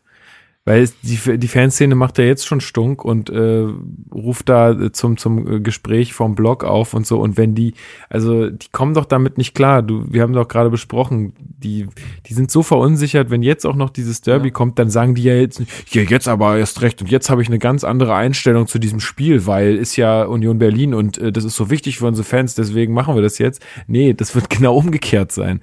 Aber vielleicht müssen wir uns ja alle gar nicht im Stadion angucken. Ja, Hashtag Corona. Hashtag Corona. Sind, also das, ah, irgendwie wäre das trotzdem scheiße, wenn man jetzt so Tickets hat. Aber naja, mal gucken. Ähm, ja, also jetzt, wenn du halt guckst, du hast jetzt Hoffenheim, dann hast du Union, dann hast du Leipzig, in Leipzig, kriegst du auf die Schnauze. Auf jeden Fall. Dann spielst du zu Hause gegen Augsburg. Das ist so ein Spiel, das musst du gewinnen. Dann spielst So, du so, so wie so ein Bremen-Spiel zu Hause? ja, ja, ja. Ah, ja. Dann spielst du in Dortmund, kriegst du auf die Schnauze. Auf jeden Dann spielst Fall. du zu Hause gegen Frankfurt, kriegst du potenziell auf die Schnauze, auch wenn Frankfurt nicht gut spielt die Saison, aber ich würde jetzt nicht vom Punktgewinn ausgehen. Mhm. Spielst dann in Freiburg, immer eklig, aber auch das, wenn ich es eher so eine Hoffenheim-Partie, kann alles passieren. Weil Freiburg auch in der Rückrunde ja. einfach echt mies drauf ist. Und die werden zu dem Zeitpunkt die Saison eher ausklingen lassen, weil die in so einem Niemandsland rumschweben werden. Und dann spielst du noch schön gegen Leverkusen und in Gladbach. So, Für pass auf. beide ich, wird's dann noch um die Champions League Plätze gehen. ich sag dir jetzt mal. Also, okay. lass, lass uns mal gegen Hoffen, lass uns gegen Hoffenheim mal einen Punkt holen. Hm. So, wäre gut. Unentschieden in Folge. Genau. Dann Union Aber Berlin. würde ich in Hoffenheim würde ich es tatsächlich nehmen. Bin ich Ja, ich auch. Union Berlin bin ich der festen Überzeugung, verlieren wir. Dann Mhm. Leipzig kriegen wir auf die Schnauze. Augsburg gewinnen wir. Vielleicht sollten wir gewinnen. Keine Ahnung. Die haben wir, da ja einen neuen Trainer schon, aber der hatte da vorher drei Spieler, ist der Effekt wahrscheinlich auch schon wieder weg. Genau. Haben wir, haben wir vier Punkte bis dahin. Zu Hause gegen Frankfurt holen wir auch einen Punkt. Also Mhm. Ja, ja, hast Dortmund, Dortmund da, vergessen. ja, Dortmund reden wir nicht drüber. Äh, Hertha BSC gegen Eintracht Frankfurt ähm, wird ein Unentschieden. Äh, sind, Nämlich? wir, sind wir bei fünf Punkten und dann holen wir aus den letzten drei Partien gegen Freiburg, äh, Leverkusen und Gladbach auch noch einen Punkt. Sind wir bei sechs Punkten. So, dann würde Das sich eine, ein- es würde sich, also, sind 34 Punkte zum Klassenerhalt. Das, Äh, hat, das, das muss reichen eigentlich. Weil in dem gleichen Zeitraum müsste Düsseldorf äh, ja 14 Punkte holen. War das Ja. nicht doof? Ich weiß, Doch, jetzt habe 14 jetzt Punkte. deren, deren Spielplan jetzt auch nicht im Kopf. Aber du hast natürlich recht, du hast es gerade gesagt und ich bin nicht richtig drauf eingestiegen. Ähm, das Derby wird wahnsinnig viel ausmachen. Sollten wir, und wie gesagt, ich Ganz kurz übrigens, ne, um das mal abzuhaken, Düsseldorf spielt jetzt noch, spielen jetzt zu Hause gegen Paderborn. Hm? Dann spielen sie in Köln gegen Schalke, gegen München, gegen Hoffenheim, gegen Dortmund, gegen Leipzig und dann die letzten oh, wow. zwei Spiele gegen Augsburg und Union. Oh wow. Das ist auch, das ist happig. Ja. Also kommt drauf, na, du hast jetzt halt dieses, diesen Pflichtsieg jetzt gegen Paderborn vor der Brust, aber würde ich jetzt nicht davon ausgehen, dass sie das gewinnen. Ja. Und dann hast du halt wirklich ein Brocken nach dem nächsten. Was? Ja. ja, nee, also ich, also jetzt, jetzt bin ich mal ganz ehrlich, ne? Ich, das wird jetzt noch richtig kacke. Und wir wollen alle seit 17 spielen, dass die Saison vorbei ist. Aber die Klasse wird man halten. Sag ich jetzt einfach. Das glaube ich halt auch. Das glaube ich auch. Wir, wir haben doch alle so ein Bauchgefühl. Ja. Und egal wie scheiße das ist, egal wie resigniert man ist, egal wie sauer man ist, die Klasse wird gehalten. Aber da hängt halt jetzt wirklich viel davon ab, wie, wie halt so die nächsten Spiele und vor allem auch das wirklich das Derby laufen. So, weil ich könnte mir halt schon vorstellen, wenn wir uns im Derby wirklich abschlachten lassen, dass dann die Stimmung halt richtig kippt. Und, und dann wird's ganz, dann ganz brutal. Prez vielleicht sogar wirklich dazu gezwungen ist, Nuri gehen zu lassen. Und dann wird's ganz, ganz brutal. Also, ja, da, also ich, ich die Prognosen sind schwierig zu, zu, äh, zu nehmen. Also insofern, du hast schon recht, wenn du sagst, Union, das wird ein wegweisendes Spiel, weil mhm. wenn, sagen wir mal, wenn du es schaffst, dort äh, zu gewinnen, das, mhm. das kann was auslösen. Das kann wirklich was auslösen. Vielleicht äh, stehst du dann sogar vor Union. Ja, mag sein, aber das darum, also mir geht's gerade nicht so sehr über um Tabellenplatzierung, äh, außer halt, dass du über über der 16 stehst. Aber da ja, weiß, es geht mir jetzt mehr über diese psychologischen, ein gutes Gefühl. Genau, über diese psychologischen Effekte, so dass diese Mannschaft halt einfach nicht mehr so wahnsinnig verunsichert ist, wie sie es aktuell ist. Das mhm. ist halt einfach gerade der Punkt. Und ich finde halt bei diesen ganzen Brocken, die noch anstehen, also Leipzig, Dortmund, Leverkusen, Gladbach, da musst du dich halt einfach krass aufs Verteidigen konzentrieren und gucken. Und wenn das am Ende 0-0s werden, so, dann ist es so. Das ja. war ja auch in der Hinrunde zum Endspurt auch okay. Ne, ja. das hat uns ja auch gereicht. Und irgendwo gewinnst du dann doch mal zufällig. Eben. Das und war ja auch eher Zufall dann, als Können, ja. Ja, dann reicht das ja auch. Und ähm, ja, aber ja, also das ich, ich weiß, ich finde es grundsätzlich fand ich ja den Gedanken vor, bevor man diese Spiele gesehen hat, legitim zu sagen, ey, Nuri war schon da, er kennt die Abläufe, wir wollen jetzt nicht den nächsten Feuerwehrmann äh, präsentieren, ohne uns sicher sein zu können, was wir im Sommer eigentlich wollen. Und der Klassenerhalt müsste eigentlich ja hinhauen. So. Finde ich insofern aufgrund der Planmäßigkeit im Sommer den neuen Trainer präsentieren zu wollen, fand ich das zumindest nachvollziehbar. Ja, ich finde das aber auch immer noch nachvollziehbar. Dann ist es, das geht, und das geht trotzdem aber mit der, mit der massiven Fehleinschätzung der Fähigkeiten äh, Nuris einher. Und da sind wir halt mal wieder bei Preetz. So, der, das, das ist dann wieder mal falsch eingeschätzt worden. So, dass Nuri ein, einerseits vielleicht nicht es ist immer nur von außen zu beurteilen, aber dass Nuri vielleicht nicht das Können besitzt, es ist vielleicht auch kein Zufall, dass er äh, vor diesem Sieg in Paderborn seine letzten 21 Pflichtspiele als Cheftrainer nicht gewonnen hat. Und auf der anderen Seite er vielleicht auch durch diese ganze Klinsmann-Posse und wie lange das auch noch die ganze Sache begleitet hat, auch kein Standing bei der Mannschaft hat. Und das darfst du halt auch nicht unterschätzen. Wenn die Spieler nicht daran glauben, was der Trainer ihnen sagt, dann das ist, für ist mich, das gefährlich. Ja, das ist für mich auch der größere Punkt. Ich glaube, also ich weiß nicht, ich kann mir nicht vorstellen, dass der jetzt überhaupt keine Ahnung vom Fußball hat. So, das glaube ich einfach nicht. nicht. Aber ähm, er, er schafft es nicht, dieser Mannschaft einen klaren Plan zu vermitteln, genau. während es ein Markus Gistol bei äh, Köln zum Beispiel geschafft hat. Das ist natürlich ein Extrembeispiel, weil das super gut funktioniert hat. Aber äh, oder nimm auch zumindest, auch wenn die Punkte gerade noch nicht so da sind, aber die Spielidee ist bei Düsseldorf absolut zu erkennen. Und sowas rechnet sich meistens, sowas zahlt sich meistens halt auf lange Sicht aus. So. Ist natürlich Und auch. Das gibt es bei Hertha nicht. Ja, ich finde es halt, also es ist halt natürlich auch für Nuri wahnsinnig schwierig. Ne? Du kommst halt aus so einer Phase, Absolut. du hast es gerade gesagt, mit, du hast eigentlich nur verloren als Trainer, als Cheftrainer, hast irgendwie einmal eine gute Zeit gehabt bei Bremen, bist dann ins Cheftraineramt gekommen, äh, dann, und dann geht's halt einfach nur noch bergab, so bis dann irgendwann mal äh, der Drops gelutscht ist und dann äh, gehst du erstmal machst du erstmal da irgendwie deine, pflegst irgendwelche Kontakte mit Klinsmann und was weiß ich nicht alles, machst da irgendwelche Fortbildung. Und dann holt dich der Klinsmann äh, zu Hertha und sagt, ey, mega Projekt, wir werden hier einfach die neue, äh, das neue Bayern München aufbauen, wir haben hier richtig viel Geld, hauen wir raus, wird alles mega geil und so. Und ähm, du hast da auch Bock drauf, merkst aber ziemlich schnell, fuck, das ist ein Dampfplauderer ähm, und äh, der wird dann auch, äh, beziehungsweise er wird ja nicht entlassen, er schmeißt ja einfach hin, ohne mhm einem davon zu sagen und auf einmal bist du wieder Cheftrainer, was du vielleicht aber gar nicht sein wolltest, weil du wolltest doch eigentlich nur ähm, jetzt erstmal wieder erst auf die Füße kommen. Profi. Ja, ähm, guter Punkt, ist, ist absolut ein legitimer Punkt. Ähm. Und dann und dann und dann jetzt wieder sowas und dann ja, also ich äh, mir fällt es halt immer schwer, weil ich kenne die Leute ja auch nicht persönlich oder so, ne? Also es ist halt, äh, mir tut der Typ halt auch einfach einen Ticken leid, weil was soll er jetzt machen, wenn er jetzt selber hinwirft?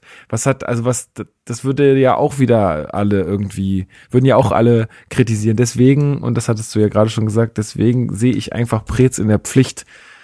Sollte, sollte er das auch so bewerten, ähm, dann entweder er sagt, er geht das Risiko und will den Klassenhalt irgendwie, um, um, die, um jetzt irgendwie den, den Prozess vereinfacht zu haben. Oder er muss sagen, ey, wir schaffen es so nicht und, äh, und ihn halt dann entlassen. Weil selber wird's Nuri nicht machen. Also der wird sich jetzt nicht auch noch hinstellen und sagen, ja, sorry, ich kann dieser Mannschaft nichts mehr geben, tschüss. Das wird ja. er nicht tun, glaube ich, in seiner jetzigen Situation. Es ist natürlich eine super schwierige Mengelage. Ähm, ja, ich kann auch, und wie gesagt, ich habe ja eingangs auch gesagt, dass ich den Gedanken nachvollziehen kann, die Saison irgendwie mit Klassenhalt, aber irgendwie zu Ende zu bringen, um im Sommer dann halt diesen klaren Cut zu haben, um eine Wunschlösung zu präsentieren. Ähm, ja, dass die Wunschlösung dann auch wieder sitzen muss und so weiter, ist nochmal ein ganz anderes Fass, aber ja, schwierig alles, ey. Ja, also, naja. Ich glaube, das ist, das Einzige, was man sagen kann, ist, dass, dass Presen aber vielleicht auch einfach Opfer seiner eigenen Fehler ist. So. Ja. ja. Gut. Also okay. er hat sich ja auch ein Stück weit da hineinmanövriert, ohne da jetzt zu weit auszuholen ja. zu wollen. Okay, ich stelle dir jetzt mal noch zwei Fragen. Einmal, ähm, die hatte nämlich Sven, äh, auch ein, äh, ein Mitglied von Hertha Base auf Twitter gestellt. Ähm, hast du Arne Meyer vermisst in den Start, äh, in der Startelf in den beiden Spielen? Nein. Ja. Aber er ist doch ein also, Megatalent. Er hat doch verdient, viel mehr Geld zu verdienen und er braucht doch seine Einsatzzeiten. Er kann doch der Mannschaft so viel geben. Mhm. Weil sonst ist er weg. Leute, ne? Noch ja, einmal nicht, dass ich, äh, wenn ich noch einmal nicht spiele, dann gehe ich. So. Im Sommer werden sich die Vereine auch um ihn reißen. Also so, ich sehe da, also in der Grö also in der Lotterie sehe ich Groß Asbach. Duisburg ist interessant und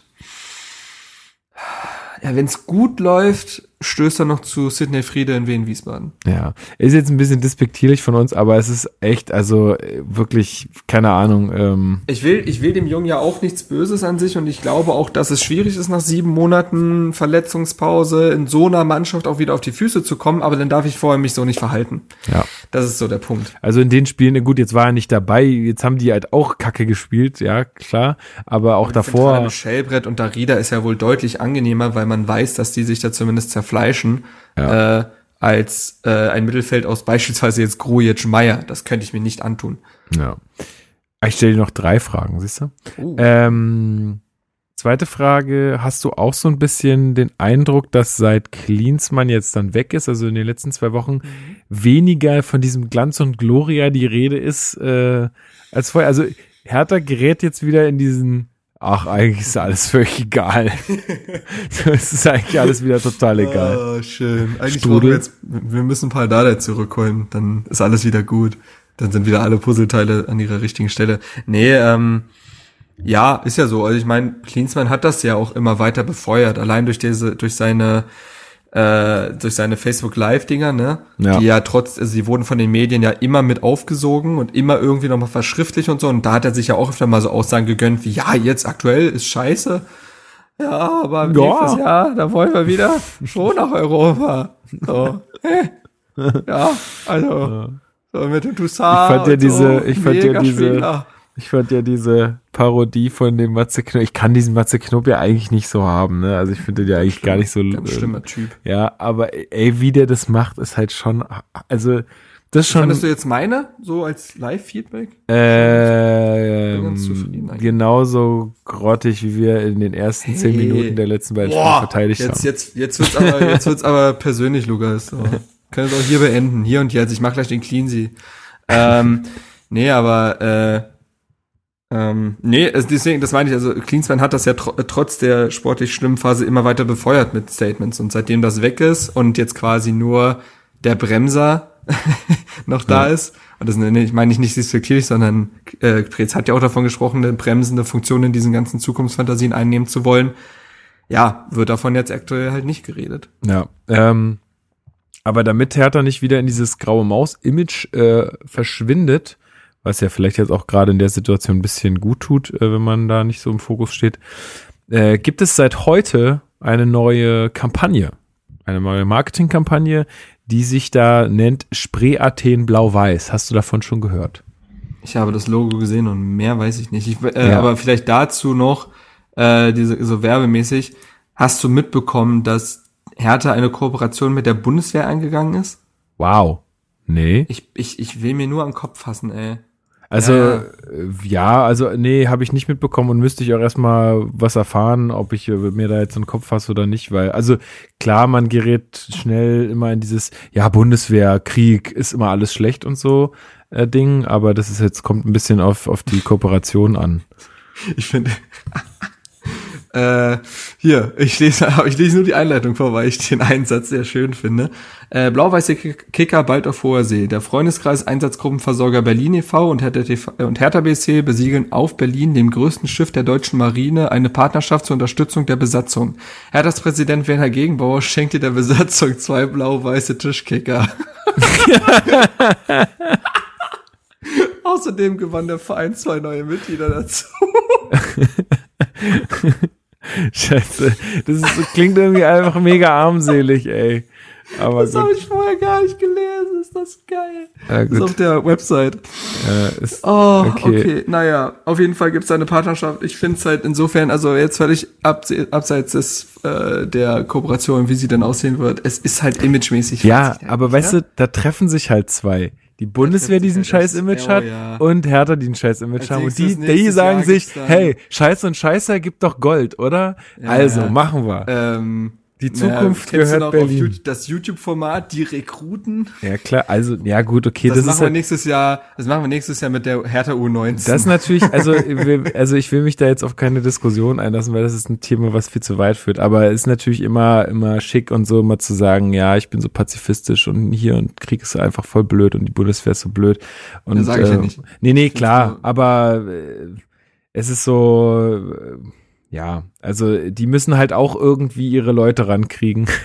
So, und die müssen halt auch irgendwelche Marketingmaßnahmen fahren. Ob die dann sinnvoll sind, weiß ich jetzt nicht. Vor allen Dingen nicht, wenn sich, wie gesagt, zwei, die Imageprobleme haben, zusammentun. Aber gut, ähm, ja. Äh, aber hast, also du hast das Logo von Spree Athen Blau, äh, lebt blau-weiß äh, gesehen und Mehr nicht. Mehr nicht. Ah ich ja, habe auch das, ich habe auch das Logo, ich habe auch äh, das Logo gesehen und war etwas, ich wusste nicht, was das sein soll. Und äh, tatsächlich habe ich jetzt auch erst gelernt in der Recherche, was denn Spree Athen überhaupt ist. Das ist was, was ich schon wieder schwierig finde, halt. Ich, eine Marketingkampagne auf etwas aufzubauen, was wahrscheinlich die wenigsten kennen werden, ist aus meiner Sicht unglücklich. Mhm. Also ich, also ich bin mir total unsicher. Vielleicht bin ich auch der einzige Depp, der, der das nicht wusste. Aber ähm, Spree Athen beschreibt anscheinend, also das gibt's irgendwie schon seit irgendwann 1700 irgendwas äh, und ist so ein bisschen, ähm, also die ganzen Gebäude, die so in, in, in Berlin stehen, also die Museumsinsel und das Brandenburger Tor und so weiter, das äh, diese ganze äh, diese, ja, dieses Arrangement dieser Gebäude und äh, Monumente ist halt irgendwie anscheinend so ein bisschen als Begrifflichkeit irgendwann in Spree Athen übergegangen. Und ähm, ja, man will jetzt da in diesem mit, also äh, was sie auch noch gesch geschrieben haben, ist, dass, äh, dass das irgendwie eine langjährige Verwurzelung gibt zwischen Hertha BSC und Spree Athen, dass in der Torhymne irgendwie äh, dieses Wort äh, vorkommt und auch ganz oft von den Fanszenen benutzt wird und so. Ähm, ja, und jetzt dann in, auf, aufgrund dessen, das wird, das wird jetzt irgendwie eingearbeitet in, in Blau-Weiß. Ich, pff, ah, ich finde es so sehr, sehr Verkopft. Ja und so sehr, sehr, weiß ich nicht, altbacken. Ja, Also mich halt um dieses also ist mir jetzt- Thema Verwurzelung mit der Stadt, ne? ja, Was genau. ein also ich, ich kann, ich verstehe, ich verstehe jetzt den, ich verstehe jetzt den Ansatz so. Also ich verstehe den Ansatz, dass sie so ein bisschen mehr Tradition reinbringen wollen. Find's jetzt aber auch schon wieder in der Richtung zu krass. Also sie, sie, sie schaffen es irgendwie nur in Extrem zu denken. Auf der einen Seite sind sie die E-Sportler, die irgendwie die Zukunft gehört Berlin schreiben. Auf der anderen Seite leben die irgendwo in Spree-Athen äh, in 1700 sonst so wann. Aber irgendwas dazwischen scheint denen irgendwie nicht so richtig einzufallen. Also mich nimmt das irgendwie null mit. So, das ist so ein, Ja. das eine ist irgendwie für die einen, die, weiß ich nicht, schon seit 50 Jahren zu Hertha gehen äh, oder halt irgendwie dann sich noch ganz anders mit beschäftigen. Das muss ich auch ganz ehrlich zugeben, dass ich da jetzt so geschichtlich und so äh, gar nicht so interessiert mich auch ehrlich gesagt gar nicht so dolle. Ähm, zumindest äh, aktuell noch. Ähm, irgendwie bewandert bin und ja, auf der anderen Seite nehmen sie halt mit E-Sport und sonst sowas äh, die, die eingefleischten Fans beziehungsweise die älteren Fans nicht mit. Also irgendwie, also mich holt diese Kampagne so, wie sie jetzt da aufgemacht ist im ersten Newsletter nicht ab. Äh, ich bin gespannt, was da noch kommt. Ähm, ja, Ich habe mir gerade, wollte mir gerade, da gibt's hier, hier geht's zu den Grafiken. Download geklickt, schön ZIP-Datei. Ist jetzt auch nicht so freundlich für die meisten Leute. im Newsletter oder was? Nee. Nee, es gibt halt auf der auf der- Hertha-Website auf- auf einen der Web- Artikel und da Ah, kann man die Graf, die Spree-Athen-Grafiken runterladen und die sind aber in der ZIP-Datei. Ich weiß nicht, äh, das holt halt auch nicht wieder alle ab. Es gibt genug Leute, die, glaube ich, nicht, äh, also auch vielleicht auch aufgrund ihres Alters, ihrer, ihrer Generation nicht wissen, wie man eine ZIP-Datei auspackt, aber auch noch was anderes. Ja, pass mal auf, ich lade mir die jetzt mal runter, weil das Ding ist, wir machen das hier mal on the fly, weil ich, das wollte ich nämlich gerade noch sagen, dass ich diese Grafiken oder diese Grafik, wie sie da ist, auch irgendwie, Irgendwie so sexy, ne? also irgendwie ist das ein bisschen martialisch so mit dieser, ja, vielleicht ist es jetzt irgendwie irgendwas, was ich wieder nicht kenne oder so, ich, ach, keine Ahnung. Also, Fazit, mich spricht, mich spricht's nicht an, fertig aus. Ich verstehe auch nicht, wo diese Kampagne jetzt auf einmal herkommt und was die soll oder keine Ahnung. Ich bin da, weiß ich nicht, ist nicht mein Fall, sage ich jetzt einfach Ich mal so. echt Aber ich lasse mich da gerne, und das muss ich auch dazu sagen, und das wissen Sie, und das habe ich hier an dieser Stelle auch schon ganz häufig gesagt. Ähm, ist ja gar keine Frage. äh, genau, ist ja gar keine Frage, ähm, dass äh, ich mich da auch gerne eines anderen äh, belehren lasse. Vielleicht wird das ja noch äh, zu meiner Lieblingskampagne, die Hertha BSC jemals gemacht hat. Ist, und das ist halt auch schwierig bei den ganzen Top-Geschichten, die da so rausgekommen sind. Ja, ach, weiß ich nicht. So, ich, ich fand so, so, so, so Sprüche wie aus Berlin für Berlin fand ich irgendwie, äh, also es ist natürlich wirklich krass alt. Ja, aber es fand ich halt, es ist, das war einfach, das war jetzt auch nicht irgendwie mega, also da war Das jetzt war auch um diese Dejaga, Boateng, Ebert. genau. Das war jetzt ne? nicht Und- mega, mega kreativ oder so, aber fand ich halt einfach, wenn du das auf dem Pulli gedruckt hast hinten drauf, damit So. wollte ich rumlaufen, so mit Spree-Athen, keine Ahnung, ey. Pff, ich weiß Ich finde jetzt das auch ein nicht. sehr hässliches Wort, wenn dieses E an das A grenzt. Weißt du, was ich meine? Das sieht Mhm. irgendwie falsch aus. Aber Ja. gut. Aber das ist jetzt ähm, unsere, unsere ungeschönte Ersteindrucksmeinung hier. Äh, Eigentlich habe ich da fast schon gar keine Meinung zu, weil es mir in der aktuellen Situation richtig egal ist. Ja, das kommt natürlich jetzt, ich meine, das ist wahrscheinlich jetzt auch schon von langer Hand irgendwie geplant. Äh, es Ja, kommt klar. natürlich jetzt einfach zur ungelegensten Zeit irgendwie. Äh, ja, naja, aber gut, wir werden sehen, was daraus noch entsteht. Mhm. So.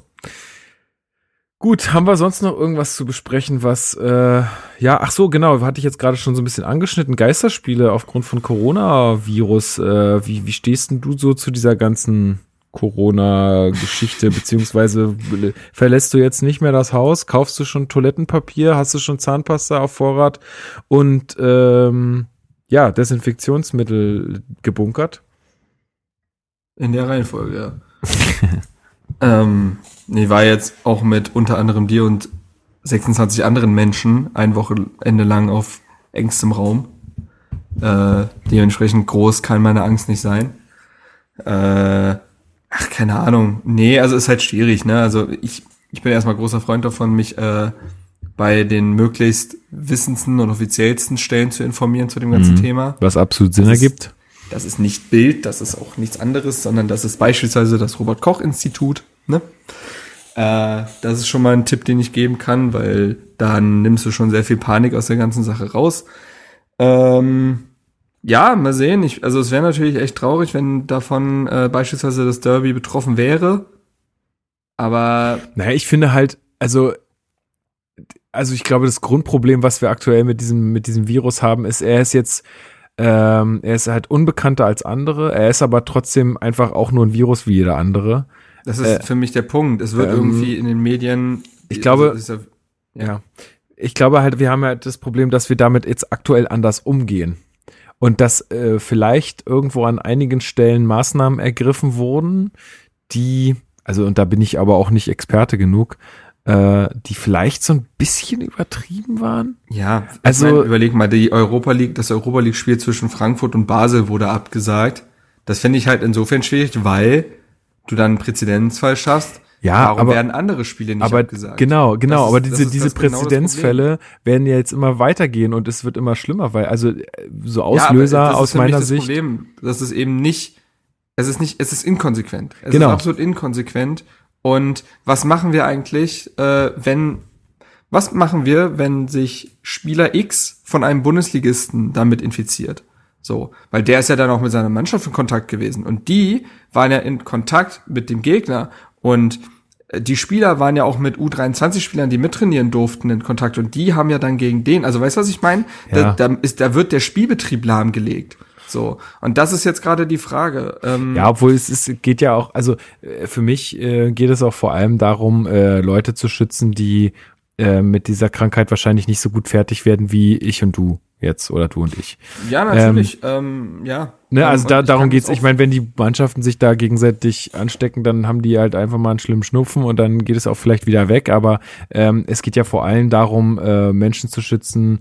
Äh, weiß ich nicht. Ich denke da jetzt an meine kleinen Cousins und Cousinen oder an meine Großeltern oder was auch immer, die vielleicht mit so einer Krankheit nicht so gut fertig werden. Aber es ist, wie du sagst, ne, es ist halt absolut äh, inkonsequent, wenn man halt irgendwie äh, Fußballspiele stattfinden lässt, aber nie ITB absagt. Also das ist irgendwie so, ich raff's genau, nicht. Genau, und dann ist das, und dann ist das mehr Aktionismus als alles andere und dann finde ich das irgendwie Quatsch. Ähm, so, und äh, ist halt auch immer so eine Sache, ne, mit der medialen Berichterstattung, worüber wird berichtet, ist wieder dieses Gatekeeper-Funktionsding, ähm, dass es wird eher darüber berichtet, so und so viele sind es jetzt gerade in dem und dem Bundesland, die sie infiziert haben. So und so viele sind es da und hier und jene. Aber es wird nicht über die Zahlen berichtet, die bereits wieder geheilt sind. Und das es wird mhm. auch irgendwie nicht darüber mhm. berichtet, beziehungsweise es wird darüber berichtet, aber geht in dieser Massenhysterie unter, dass die Heilungschancen exzellent sind. Ja, es ist so. vor allen Dingen, weil es halt, weil's nicht geklickt wird. Das ist halt alles. Ja, genau. Aber das meine ich halt. Das ist halt dieses Problem.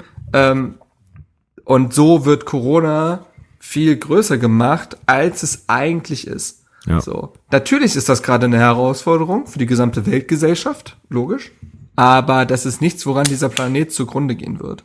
Nee. Da gibt's ganz, gibt's ganz andere Dinge. So, ja, wie gesagt, äh, du, du sagst dann halt irgendwelche Sachen ab, aber die Leute müssen halt irgendwie jeden Tag mit der Uhr zur Arbeit fahren, Alter. Und dann, so. das ist doch auch schon, also da, das ist doch deutlich gefährlicher, als wenn ich jetzt in einem Kino sitze oder so. Das also, ist halt das also, Ding. Nee, du darfst bei Die haben, die haben den James Bond Film verschoben. Das ist ja wohl da und darum geht's jetzt mal. Jetzt kommen wir nämlich mal zum Punkt. Nee, aber äh, ich soll nicht mehr bei genau, ich soll nicht mehr bei Veranstaltungen mit über 1000 Menschen teilnehmen, soll mich aber in die vollgerotzte U6 setzen oder was? Ja, es ist also einfach also, Leute, Quatsch.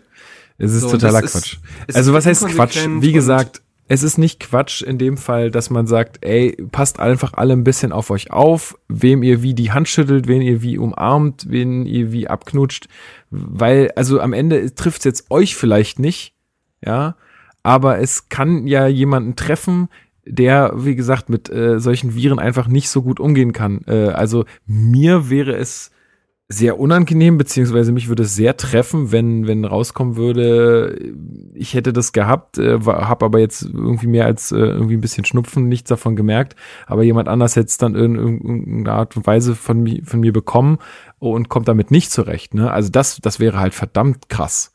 So. Und darum geht's eigentlich eher, ich meine, in meiner Firma wurde dann auch, ich meine, glaube, jede Firma hat jetzt gerade halt auch so ein bisschen so einen Maßnahmenplan und irgendwie so ein paar Empfehlungen für die Mitarbeiter rausgegeben und so weiter. Äh, und da stand auch drauf, naja, nimm vielleicht nicht an Konzerten oder Kino oder irgendwas teil und auch vielleicht nicht äh, so direkten Menschenkontakt so über längere Zeit. Und was mache ich? Ich gehe am Donnerstag auf ein Konzert, ich fahre dann ein Wochenende mit 30 Leuten, wo ich mich einsperre irgendwie und Brettspiele zocke, indem man auch die ganze Zeit dasselbe anfasst. Und ähm, dann gehe ich am Sonntagabend noch ins Kino. Top. So. Ja. Also, aber wie gesagt, ich lasse, also ich was nur mein Punkt ist, ich will mir jetzt irgendwie mein Leben jetzt dadurch nicht irgendwie so mich so krass einschränken lassen, aber ich auf der gleich, also auf der auf der anderen Seite bin ich halt auch absolut sorgsam mit dem, wie, ich meine Hände wasche, wen ich halt wie anfasse und so weiter und so fort, wie ich niese oder auch nicht niese oder huste. Also ähm, vielleicht muss man da eine gesunde Mischung finden in, okay, ihr müsst euch jetzt vielleicht nicht unbedingt ähm, keine Ahnung, ihr müsst nicht unbedingt die, die Griffstangen in der U6 ablecken. Ähm, Was man sonst halt so macht. Aber ihr, genau, aber ihr könnt auch beruhigt ins Kino gehen, äh, wenn ihr da, wie gesagt, jetzt nicht. Für mich ist es halt eigentlich ganz einfach. Wenn in Deutschland per ne, Regierung quasi oder per Land, ich weiß nicht, ob das dann vielleicht sogar Ländersache ist, ist schwierig, kenne ich da, ich kenne da die Befugnisse nicht, aber ähm, wenn quasi von offiziellster Stelle, möglichst offizieller Stelle gesagt wird, wir, wir konsequent alle Veranstaltungen, ne, ab 1000 Menschen wird es jetzt aktuell nicht geben, dann ist das so, dann habe ich das als Bürger quasi mitzutragen oder zumindest den Instituten Glauben zu schenken, die solche Empfehlungen rausgeben. Wenn aber entschieden wird, beispielsweise, ne, Derby, 75.000 Menschen auf einen Fleck ist okay, dann gehe ich dahin. So. Das, das, so ich, entscheide ja. ich das für mich. Ja, auch, auch das, genau. Und ich finde es halt auch immer so schwierig, ey, die sagen jetzt alle Messen ab. Ja, wir, also ich war auch schon, ähm, ich hatte auch schon äh, verschiedene Termine ähm, für, für, für berufliche Dinge, die, die, auf die ich auch richtig Bock gehabt hätte irgendwie und die jetzt auch abgesagt wurden. Venus. So, genau, zum Beispiel. Man kennt's ja. Äh, ja, du, er macht doch was mit Toys, also. Richtig, richtig, richtig. Ähm, nee, und da frage ich mich halt auch, wann ist das denn jetzt auch mal wieder vorbei? Also wann hören wir jetzt damit dann auch mal wieder auf? Weil es wird ja immer irgendwelche Viren geben, die rumschwören und es wird den nächsten Corona in einer anderen Abwandlung, äh, mhm. den nächsten Coronavirus geben. Also ich, wo, wo hören wir denn da jetzt wieder auf? Ich find's, ich fand's schön, wo jemand jetzt letztens auf Twitter schrieb, ne, bei, bei Klimawandel, oh, das, oh, nee, und Gesellschaft umkrempeln und dies und, und die Maß, das, das ist ja nicht realistisch und das geht nicht. Genau, und, und, die, und die Weltwirtschaft, die ne, also die Weltwirtschaft zack, geht weg. das ist halt schon wieder, oh Mann. Also, also eigentlich ja, ist, so, es, es, es, aber das ist doch wie immer, solange es dich, solange es dich kurzfristig persönlich betrifft, ähm, wird alles, also so, nee, oder ja, oder äh, also in dem Fall ja bei Corona, wenn du, wenn es die Möglichkeit gibt, dass du dich ansteckst und dass du vielleicht auch, äh, also sagen wir mal jetzt äh, ganz blöd daran stirbst oder so, da fangen die Leute auf einmal an, sich äh, persönlich einzuschränken, irgendwo nicht mehr hinzugehen äh, und mhm. so weiter und so fort. Und plötzlich sind auch alle wieder obrigkeitshörig Genau, man sonst aber ja immer bei diesen ganzen Klimasachen, ah, aber stimmt das denn so? Genau, hm. also das ist ja ist ja alles gar nicht so, wie es beschrieben wird und äh, ist und ja der Staat so, will mich jetzt bevormunden und so und genau. da geht's dann wieder. Es ist schon es ist aber, schon strange. Es ist schon aber solange strange. absehbar ist, dass halt äh, in 60 Jahren, wenn ich mal tot bin, äh, erst die Welt implodiert, naja, dann mein Gott, was soll's. Ja, das ist halt ja. Naja, gut. So, haben wir das Ganze jetzt hier auch noch so äh, zu so einem Abschluss gebracht. ja, nee, hast du sonst noch irgendwas, was du besprechen wolltest? Oder äh, nee, wollen wir dann nee, für heute einfach mal Schluss machen? Lass uns Schluss machen. Lass uns Schluss machen. Wir genau. sprechen uns dann nach äh, Hoffenheim Union, ne? Oh ja, oh ja. oh Warte, ja. Wann ist denn das eigentlich? Warte mal. 21. ist das Derby. Ja, dann ist, dann ist Länderspielpause. Erstmal. Vielleicht lassen wir es auch einfach nochmal zwei, drei Tage dann sacken. Ja, Und das Derby ist auch 18.30, ne? Ach du Kacke. Ja. Oh shit, ey. Ja, ich bin äh, ab dem 25. Ich bin 25. bis 3. bin ich in Porto. Da bin ich nicht zu erreichen. Ja. Also ansonsten. Äh, Naja, dann machen wir das auf, gerne. auf jeden Fall davor noch. Ähm, zu, zum Derby kommen ja auch ein paar andere Hertha-Base-Jungs, die so ein bisschen über Deutschland und der Mhm, Welt verteilt mhm. sind. Das wird, äh, glaube ich, auch ganz cool. Ja. Und dann gucken wir mal, was so die nächsten Wochen bringen.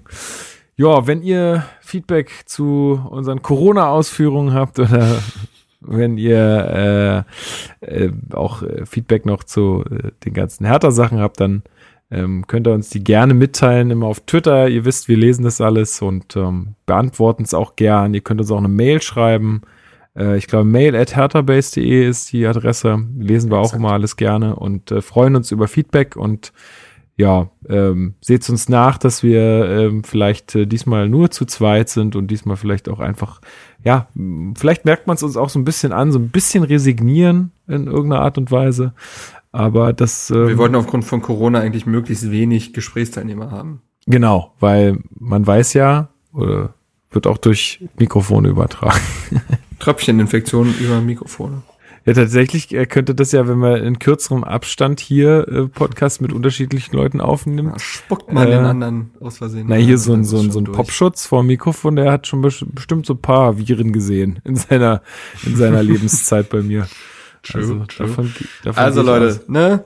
Hände waschen nicht vergessen. Ja, Niemanden ins Gesicht husten. In die Armbeuge niesen. Oder auf, oder wenn es gar nicht mehr anders geht, auf den Boden. genau. Und ansonsten, ja, wird und wenn uns nicht Corona hinrafft, wird es das, wird es die Derby-Niederlage tun. Genau. Bleibt also alle schön gesund und dann hören wir uns in zwei Wochen wieder. Bis dann. Ciao. Dem schönen Strand der Spree, dort spielt Hertha